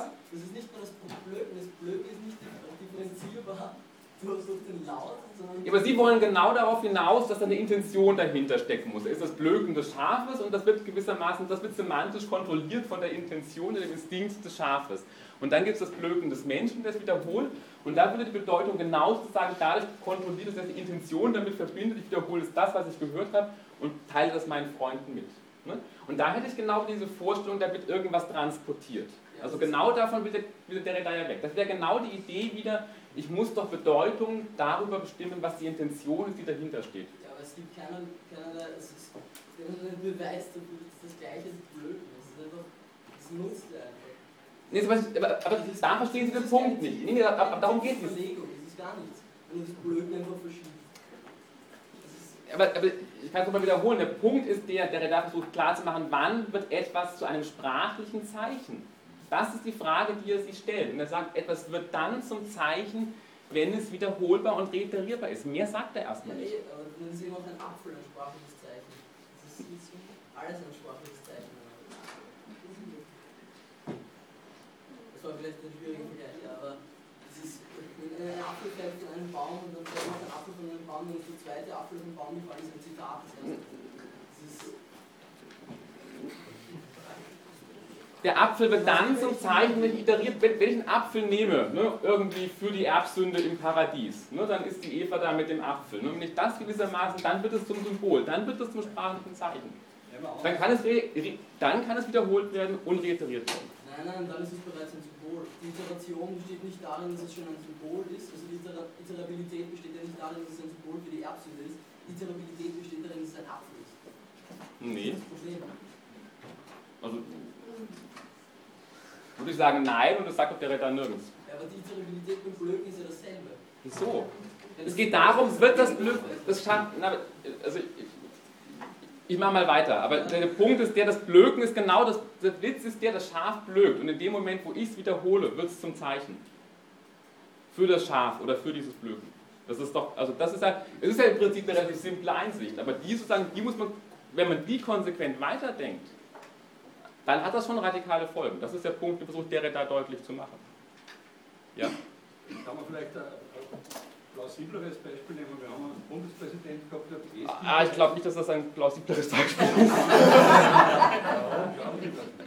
Okay. äh, Der hat immer, äh, ähm, der hat immer denselben Satz gesagt. Ähm, da, da, da wurde dann ein, ein, ein Kabarett ausgemacht, Sorgenblick. Hat immer gesagt, ich mache mir, mach mir so große Sorgen. Und wenn man das wiederholt hat, äh, ist er dann durch diese Wiederholung zum Bundespräsidenten geworden, sozusagen. Das dehnbar. Das ist dasselbe. Nein, würde ich nicht sagen. Also das sind einfach schon, wir müssen jetzt aufpassen, wo wir uns bewegen, auf welcher Argumentationsebene. Der Derrida versucht, ein Argument zu machen. Sie müssen mal ganz klar machen. Er versucht, ein Argument zu machen. Er macht seine Argumente, indem er die Texte der philosophischen Tradition liest. Und er macht seine Argumente, indem er sagt, ich nehme euch beim Wort. Ich nehme eure Argumente, so wie ihr das Zeichen definiert oder die Schrift definiert, nehme ich beim Wort. Und ich versuche das gewissermaßen sagen als Dekonstruktion oder sagen gegen euch selber zu wenden. Das ist die Vorgehensweise von Derrida. Hm? Er versucht hier genau einen Aspekt herauszuarbeiten, eben genau in der Theorie von Austin, wo er argumentiert, da ist beim Austin etwas, ein Ausschluss, ein Moment, der passiert ist, wo Austin was ganz Wesentliches übersehen hat, nämlich darüber, wie Sprache, sprachliche Äußerungen funktionieren. Nämlich genau das Moment der Iterabilität. Und ich kann jetzt viele Beispiele bringen, wo etwas wiederholt wird, aber wir müssen aufpassen, bei welchem Argument wir hier bleiben. Und natürlich ist das möglich, sozusagen, also die Möglichkeit, dass dieser Satz wiederholt wird von diesem Präsidenten, ist möglich aufgrund der Iterabilität der Zeichen, ganz klar. Entschuldigung. Ja? Dieser Begriff performative Äußerung, wie wird er da präzisiert? Weil bezieht er sich in dem Fall nur auf den Sprachakt? Weil wenn ich das irgendwie ähm, zum Beispiel übertrage auf die zeitgenössische Kunst, was hat es dann quasi für Auswirkungen? Weil, also dieses ist ja nicht so wirklich präzise zu sagen, performative Äußerung. Was heißt performative Doch, das ist bei Austin sehr präzise. Das ist der Vollzug einer Handlung durch das Äußern bestimmter Wörter. Indem ich bestimmte Wörter vollziehe, ich verspreche morgen zu kommen, vollziehe ich eine Handlung und schaffe Fakten in der Welt. Ein Versprechen, und das festgenagelt werden kann, indem ich sage, du hast aber versprochen. Also damit gesagt ein diskursives Ereignis faktisch auch geschaffen wird. Also es ist kein, kein Performativitätsbegriff wie eine Kunst jetzt, also kann man relativ, relativ klar festmachen. Okay. Was wir auch nicht vergessen dürfen, also kommt noch so eine, sagen, vielleicht wird es euch ein bisschen deutlicher noch werden, also klar ist, offensichtlich ist sozusagen eine performative Äußerung nur insofern möglich, indem sich, habe ich ja angedeutet, mit dem Heiraten oder mit dem Ich liebe dich, indem sie gewissermaßen historisch sedimentierte Konventionen aufruft und wiederholt. Ne? Also ich kann sozusagen, wenn ich jemanden beschimpfe mit sie, bla bla bla irgendwie, ne? oder wenn ich irgendwie, wenn man, wenn man irgendwie heiratet in der Kirche, dann kann man das nur, indem man gewissermaßen bereits konventionalisierte und sedimentierte Konventionen wieder aufruft in dem Moment. Ne? Also auch gerade Beschimpfungen funktionieren genau in diesem Moment, dass man bestimmte Formen sozusagen von Beleidigungen zitiert. Das heißt, dass sie eben sozusagen in dem Moment werden diese Äußerungen eben nicht nur verwendet, sondern sie werden eben auch ganz konkret in diesen Momenten zitiert. Hm? Also ich heirate in dem Moment, das heißt, ich verwende wirklich die Wörter, ich, ich verspreche gewissermaßen, ich, ich verspreche zu kommen, dann verwende ich die Wörter wirklich als Wörter und meine sie so. Und gleichzeitig funktioniert es aber nur, insofern ich diese Wörter auch zitiere, indem ich sozusagen eine historisch limitierte Konvention des Versprechens aufrufe durch meine Wörter und es dadurch zitiere.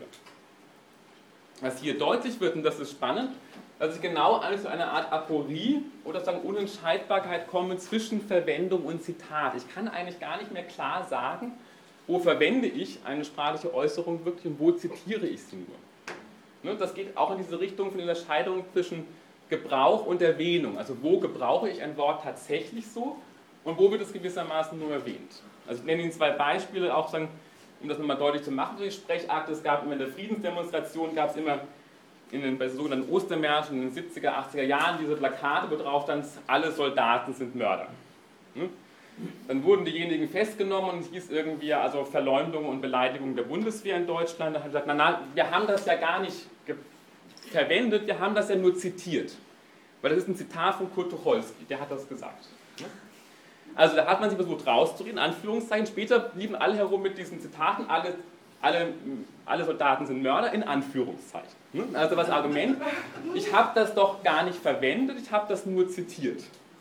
Hm? Anderer spannender Fall, genau umgekehrt, bei einem Landestagsabgeordneter in Kärnten, glaube ich, hat vor ein paar Jahren gesagt, meine Ehre ist, meine, meine Ehre heißt Reue. Genau. Hat mir gesagt, das ist die Losung der Waffen-SS meine Ehre heißt Reue. Ist er dann angeklagt worden wegen Wiederbetätigung. Ich meine, nee, ich habe das ja gar nicht zitiert, ich habe das wirklich so gemeint. also, da hat er argumentiert, ich habe das wirklich verwendet, nur ich habe das gar nicht zitiert.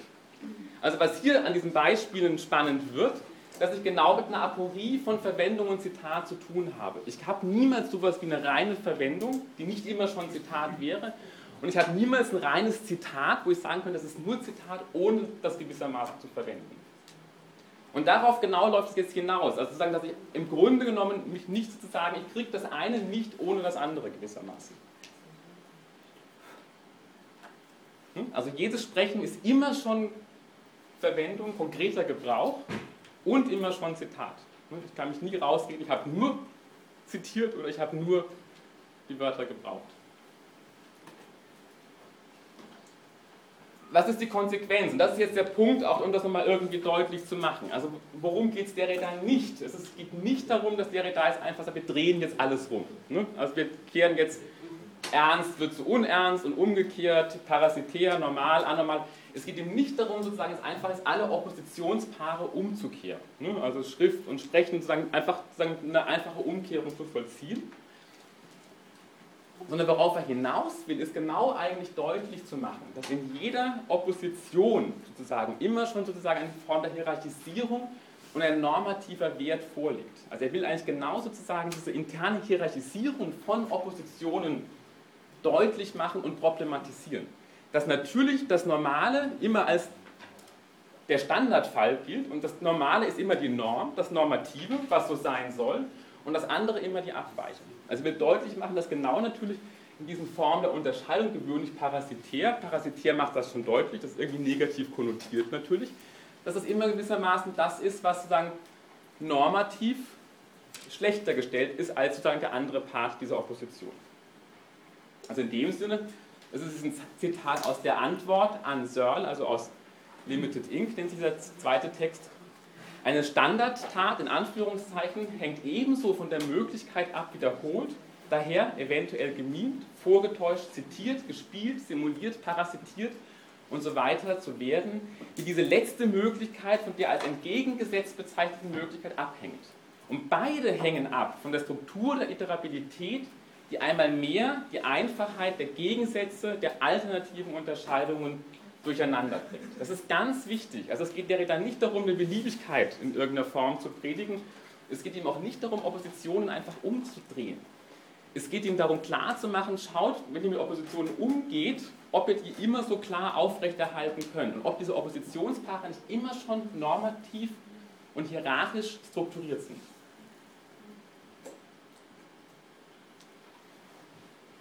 Konsequenzen, die sich daraus ergeben, ist klar sozusagen, dass also offensichtlich so eine ähm, Konzeption der Intention als das, was die Bedeutung abschließend bestimmen könnte. Wenn ich wissen will, was ein Ausdruck bedeutet, muss ich den Sprecher halt fragen. Ne? Was hast du gemeint damit tatsächlich? Ne?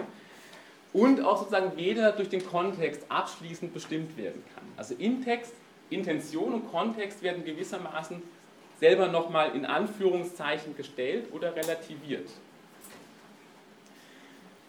diese Unentscheidbarkeit, diese Problematik auch so zwischen, Signat, also zwischen Struktur und Ereignis, das kommen wir ganz zurück zu dem Ausgangspunkt.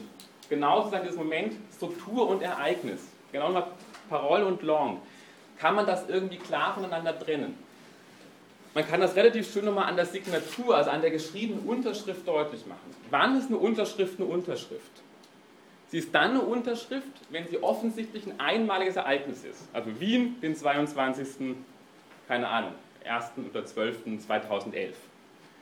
Aber sie ist aber nur dann eine Unterschrift, wenn sie wiederholt werden kann. Wenn ich immer anders unterschreiben würde, wäre es auch keine Unterschrift.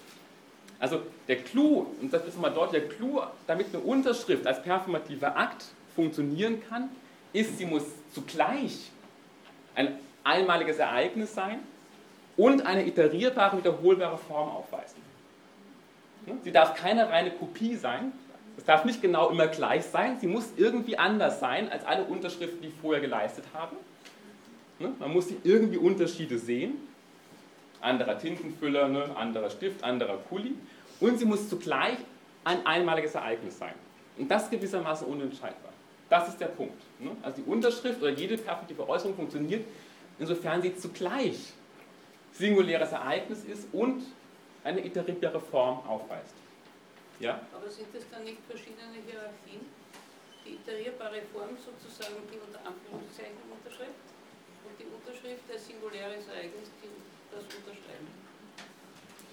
Ja, aber das singuläre Ereignis funktioniert nur, weil es sozusagen strukturell wiederholbar ist. Ja, ja, ist klar. Aber ja. trotzdem empfinde ich das als eine gewisse Hierarchiedifferenz in sich.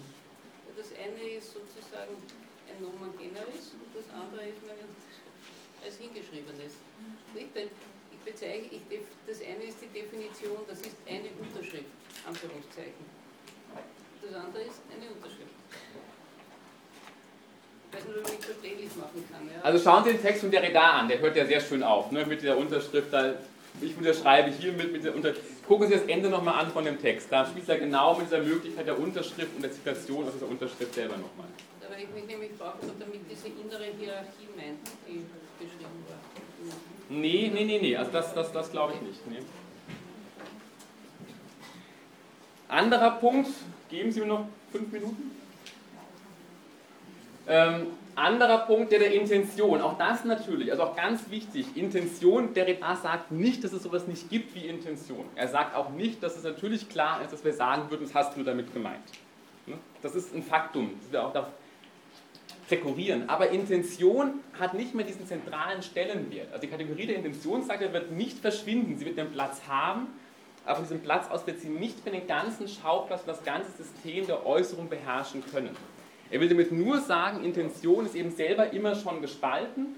Insofern wir niemals sagen können, die Intention ist das, was letztendgültig die Bedeutung abschließen wird des Gesagten. Sie kann das nicht mehr vollständig beherrschen, weil jede Äußerung immer schon von ihrem Ursprung gewissermaßen abgeschnitten ist. Indem ich hier was sage, können Sie das schon hier aufnehmen. Also das ist ein gutes, ne? und, und im Grunde genommen dann bin ich schon sozusagen nicht mehr Herr dessen, was ich gesagt habe. Okay, ich versuche das jetzt nochmal kurz irgendwie auf den Punkt zu bringen, nochmal die wesentlichen Aspekte. Also klar ist, Derrida propagiert sowas wie einen verallgemeinerten Begriff der Schrift. Er ist offensichtlich nicht mehr der Begriff der Schrift, den er am Anfang ursprünglich hatte. Spannend ist, aber darauf komme ich noch kurz zurück, er behält diesen Begriff trotzdem bei. Man könnte sagen, es nennt das, weil das ist doch was ganz anderes. Was du jetzt Schrift nennst, hat doch mit dem nichts mehr zu tun, was man mal Schrift genannt hat. Es ist auch klar, dass mit diesem Schriftbegriff natürlich diese ganzen zentralen metaphysischen Begriffe, die wir hatten, die Rede, die Bewusstsein, die Sinn, die Bedeutung, Identität, im Grunde genommen sich jetzt alle sozusagen als, wenn man so will, Effekte erweisen einer allgemeinen Struktur der Iterabilität. Also Sinn und Bedeutung und Intention zeigen sich jetzt sozusagen als eine Effekt sozusagen dieser allgemeinen Möglichkeit der Iterabilität. Der Punkt, und das sozusagen, oh, so deutlich, diese Iterabilität zeigt sich aber jetzt genau sozusagen in diesem Moment einer Aporie oder eben einer Unentscheidbarkeit. Und zwar eine Unentscheidbarkeit von Struktur und Ereignis. Ich das gerade versucht habe deutlich zu machen, eben an der Unterschrift. Ich habe, eine Unterschrift ist immer zugleich Struktur und Ereignis. Wir haben es auch gesehen bei der Unterscheidung von Langue und Parole. Auch das, ne, man kann die Langue nicht denken ohne die Parole und die Parole nicht ohne die Langue. Ne? Also Henne-Ei-Geschichte in irgendeiner Form, ganz basal formuliert. Ne? Wir haben es gesehen bei Verwendung und Zitat. Das ist immer schon sagen, unentscheidbar, habe ich immer das eine Moment drin, ob ich will oder nicht. Ähm, aber auch sozusagen bei dieser auch bei dieser Unterscheidung, bei, denken Sie an Austin, konstativ und performativ. Auch da war ja klar, jede Äußerung ist immer schon sozusagen, hat immer schon Handlungsaspekte und Wahrheitsaspekte. Und das gewissermaßen unentscheidbar. Ich kann gar nicht sagen, unterscheiden klar zwischen dem einen und dem anderen. Gleichzeitig, das ist der wichtige Punkt, der Redar hält an diesem Begriff, und das nennt er Palindomie der Schrift, fest.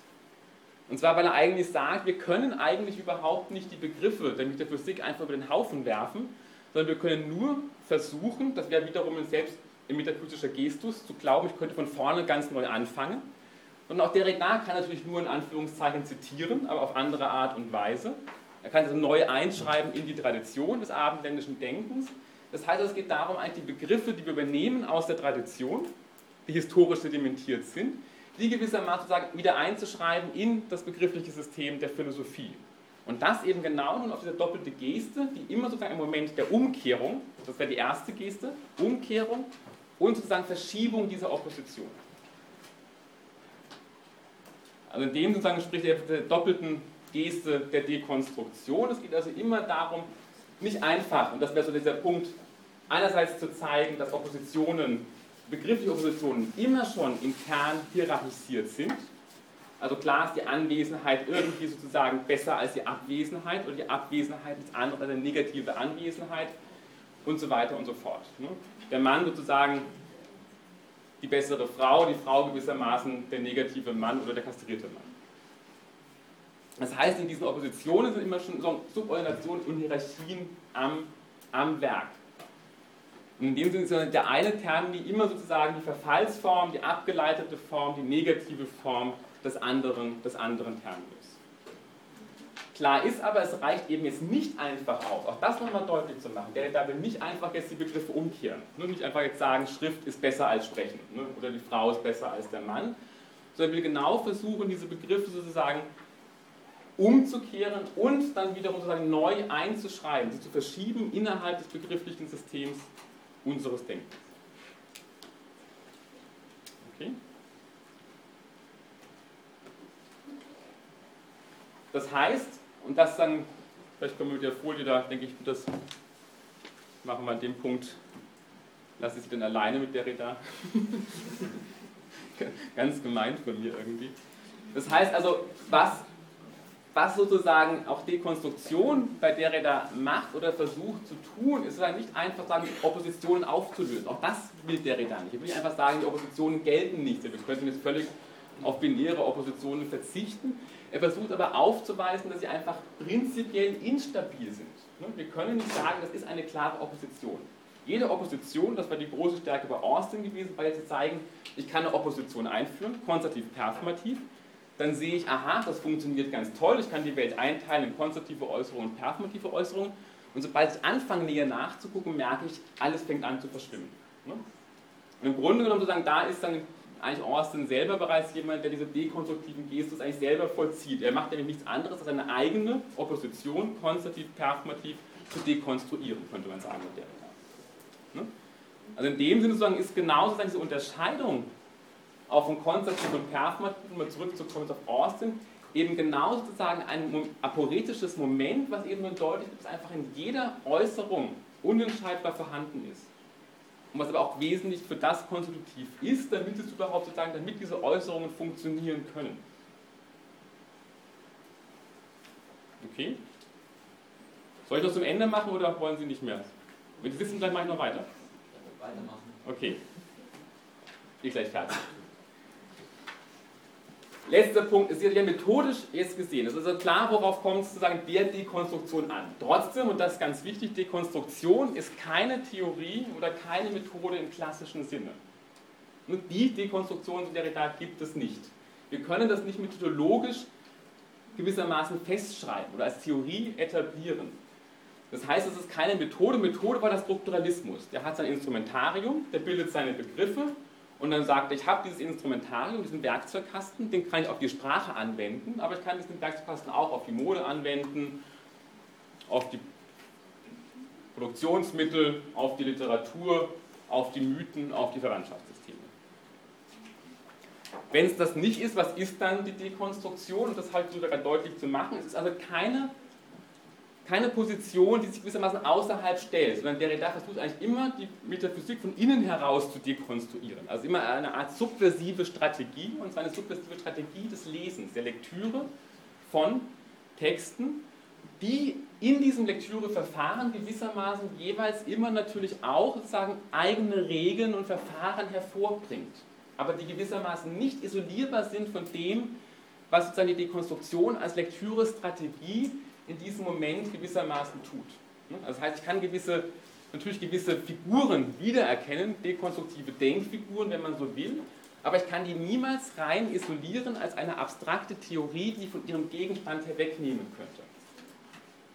Also die Dekonstruktion ist gewissermaßen dem, was sie dekonstruiert, immer sozusagen ganz wesentlich inhärent. Es gibt für die Dekonstruktion in dem Sinne eben auch niemals diese Möglichkeit, einfach im Sinne jetzt der Systemtheorie eine völlige Beobachter-Außenperspektive einzunehmen. Wir sind immer schon eingeschrieben, das will auch Derrida sagen, wir sind immer schon von der Metaphysik und dem abendländischen Denken so wesentlich geprägt, wir können da gar nicht aussteigen. Wir können das gewissermaßen nur sozusagen von innen heraus subvertieren. In dem Sinne, und das dann der Punkt Dekonstruktion findet statt, also auch bei Austin ereignen sie sich im Grunde genommen bereits, könnte man jetzt sagen, mit Derrida. Also Austin fängt eigentlich an, sich selber zu dekonstruieren. Nichts anderes tut er. In dieser Opposition konstativ-performativ. Und natürlich sozusagen kann die Dekonstruktion in dem Sinne auch selbst dekonstruiert werden. Die De Dekonstrukteure sind niemals davor gefeit, auch selbst wiederum sozusagen dekonstruiert zu werden. Also es gibt in dem Sinne keine, keinen sozusagen privilegierten, privilegierten Standpunkt für denjenigen sozusagen, der die Dekonstruktion selber, selber durchführt. Gut, ich würde sagen, wir enden hier an der Stelle. Ich hoffe, also ich meine, ich hoffe, ich habe Ihnen der Räder irgendwie näher mitbringen, näher bringen können. Sie haben an meiner Begeisterung vielleicht gemerkt, dass mir der Räder echt wichtig ist. Ähm, also, ich hoffe, ich habe Ihnen wieder ein bisschen mit anstecken können. Ich ähm, bedanke mich für das Semester. Ich bedanke mich, dass Sie jetzt echt so lange auch sitzen geblieben sind, aufmerksam. Das freut mich jetzt sehr, dass doch der Derrida da offensichtlich irgendwie ein bisschen fesseln konnte. Und ja, ich wünsche Ihnen alles Gute für die Klausur. Wie gesagt, also es kommen keine speziellen Fragen dran zum Heidegger, das habe ich ja bereits gesagt, also nur sozusagen allgemein zur hermeneutischen philologischen Tradition.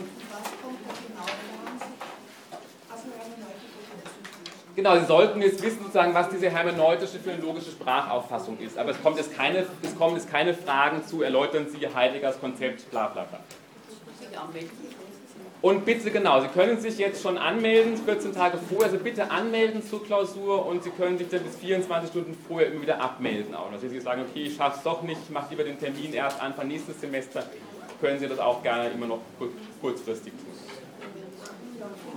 Haben Sie noch Fragen zur Klausur? Das wäre jetzt doch wichtig noch. Ich Das habe noch eine Frage. ja, okay.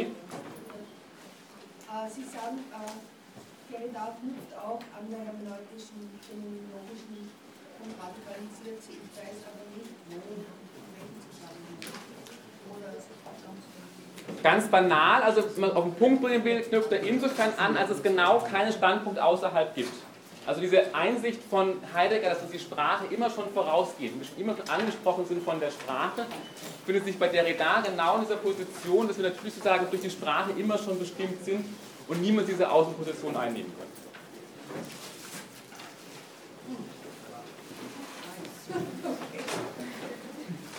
Wollen wir es?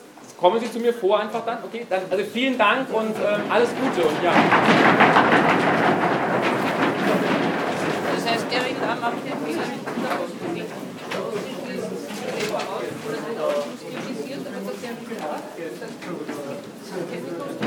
vom Auftraggeber kennen. Genau. Klar, es, ist, es gibt keine Szenen, genau. Ja, ja, klar.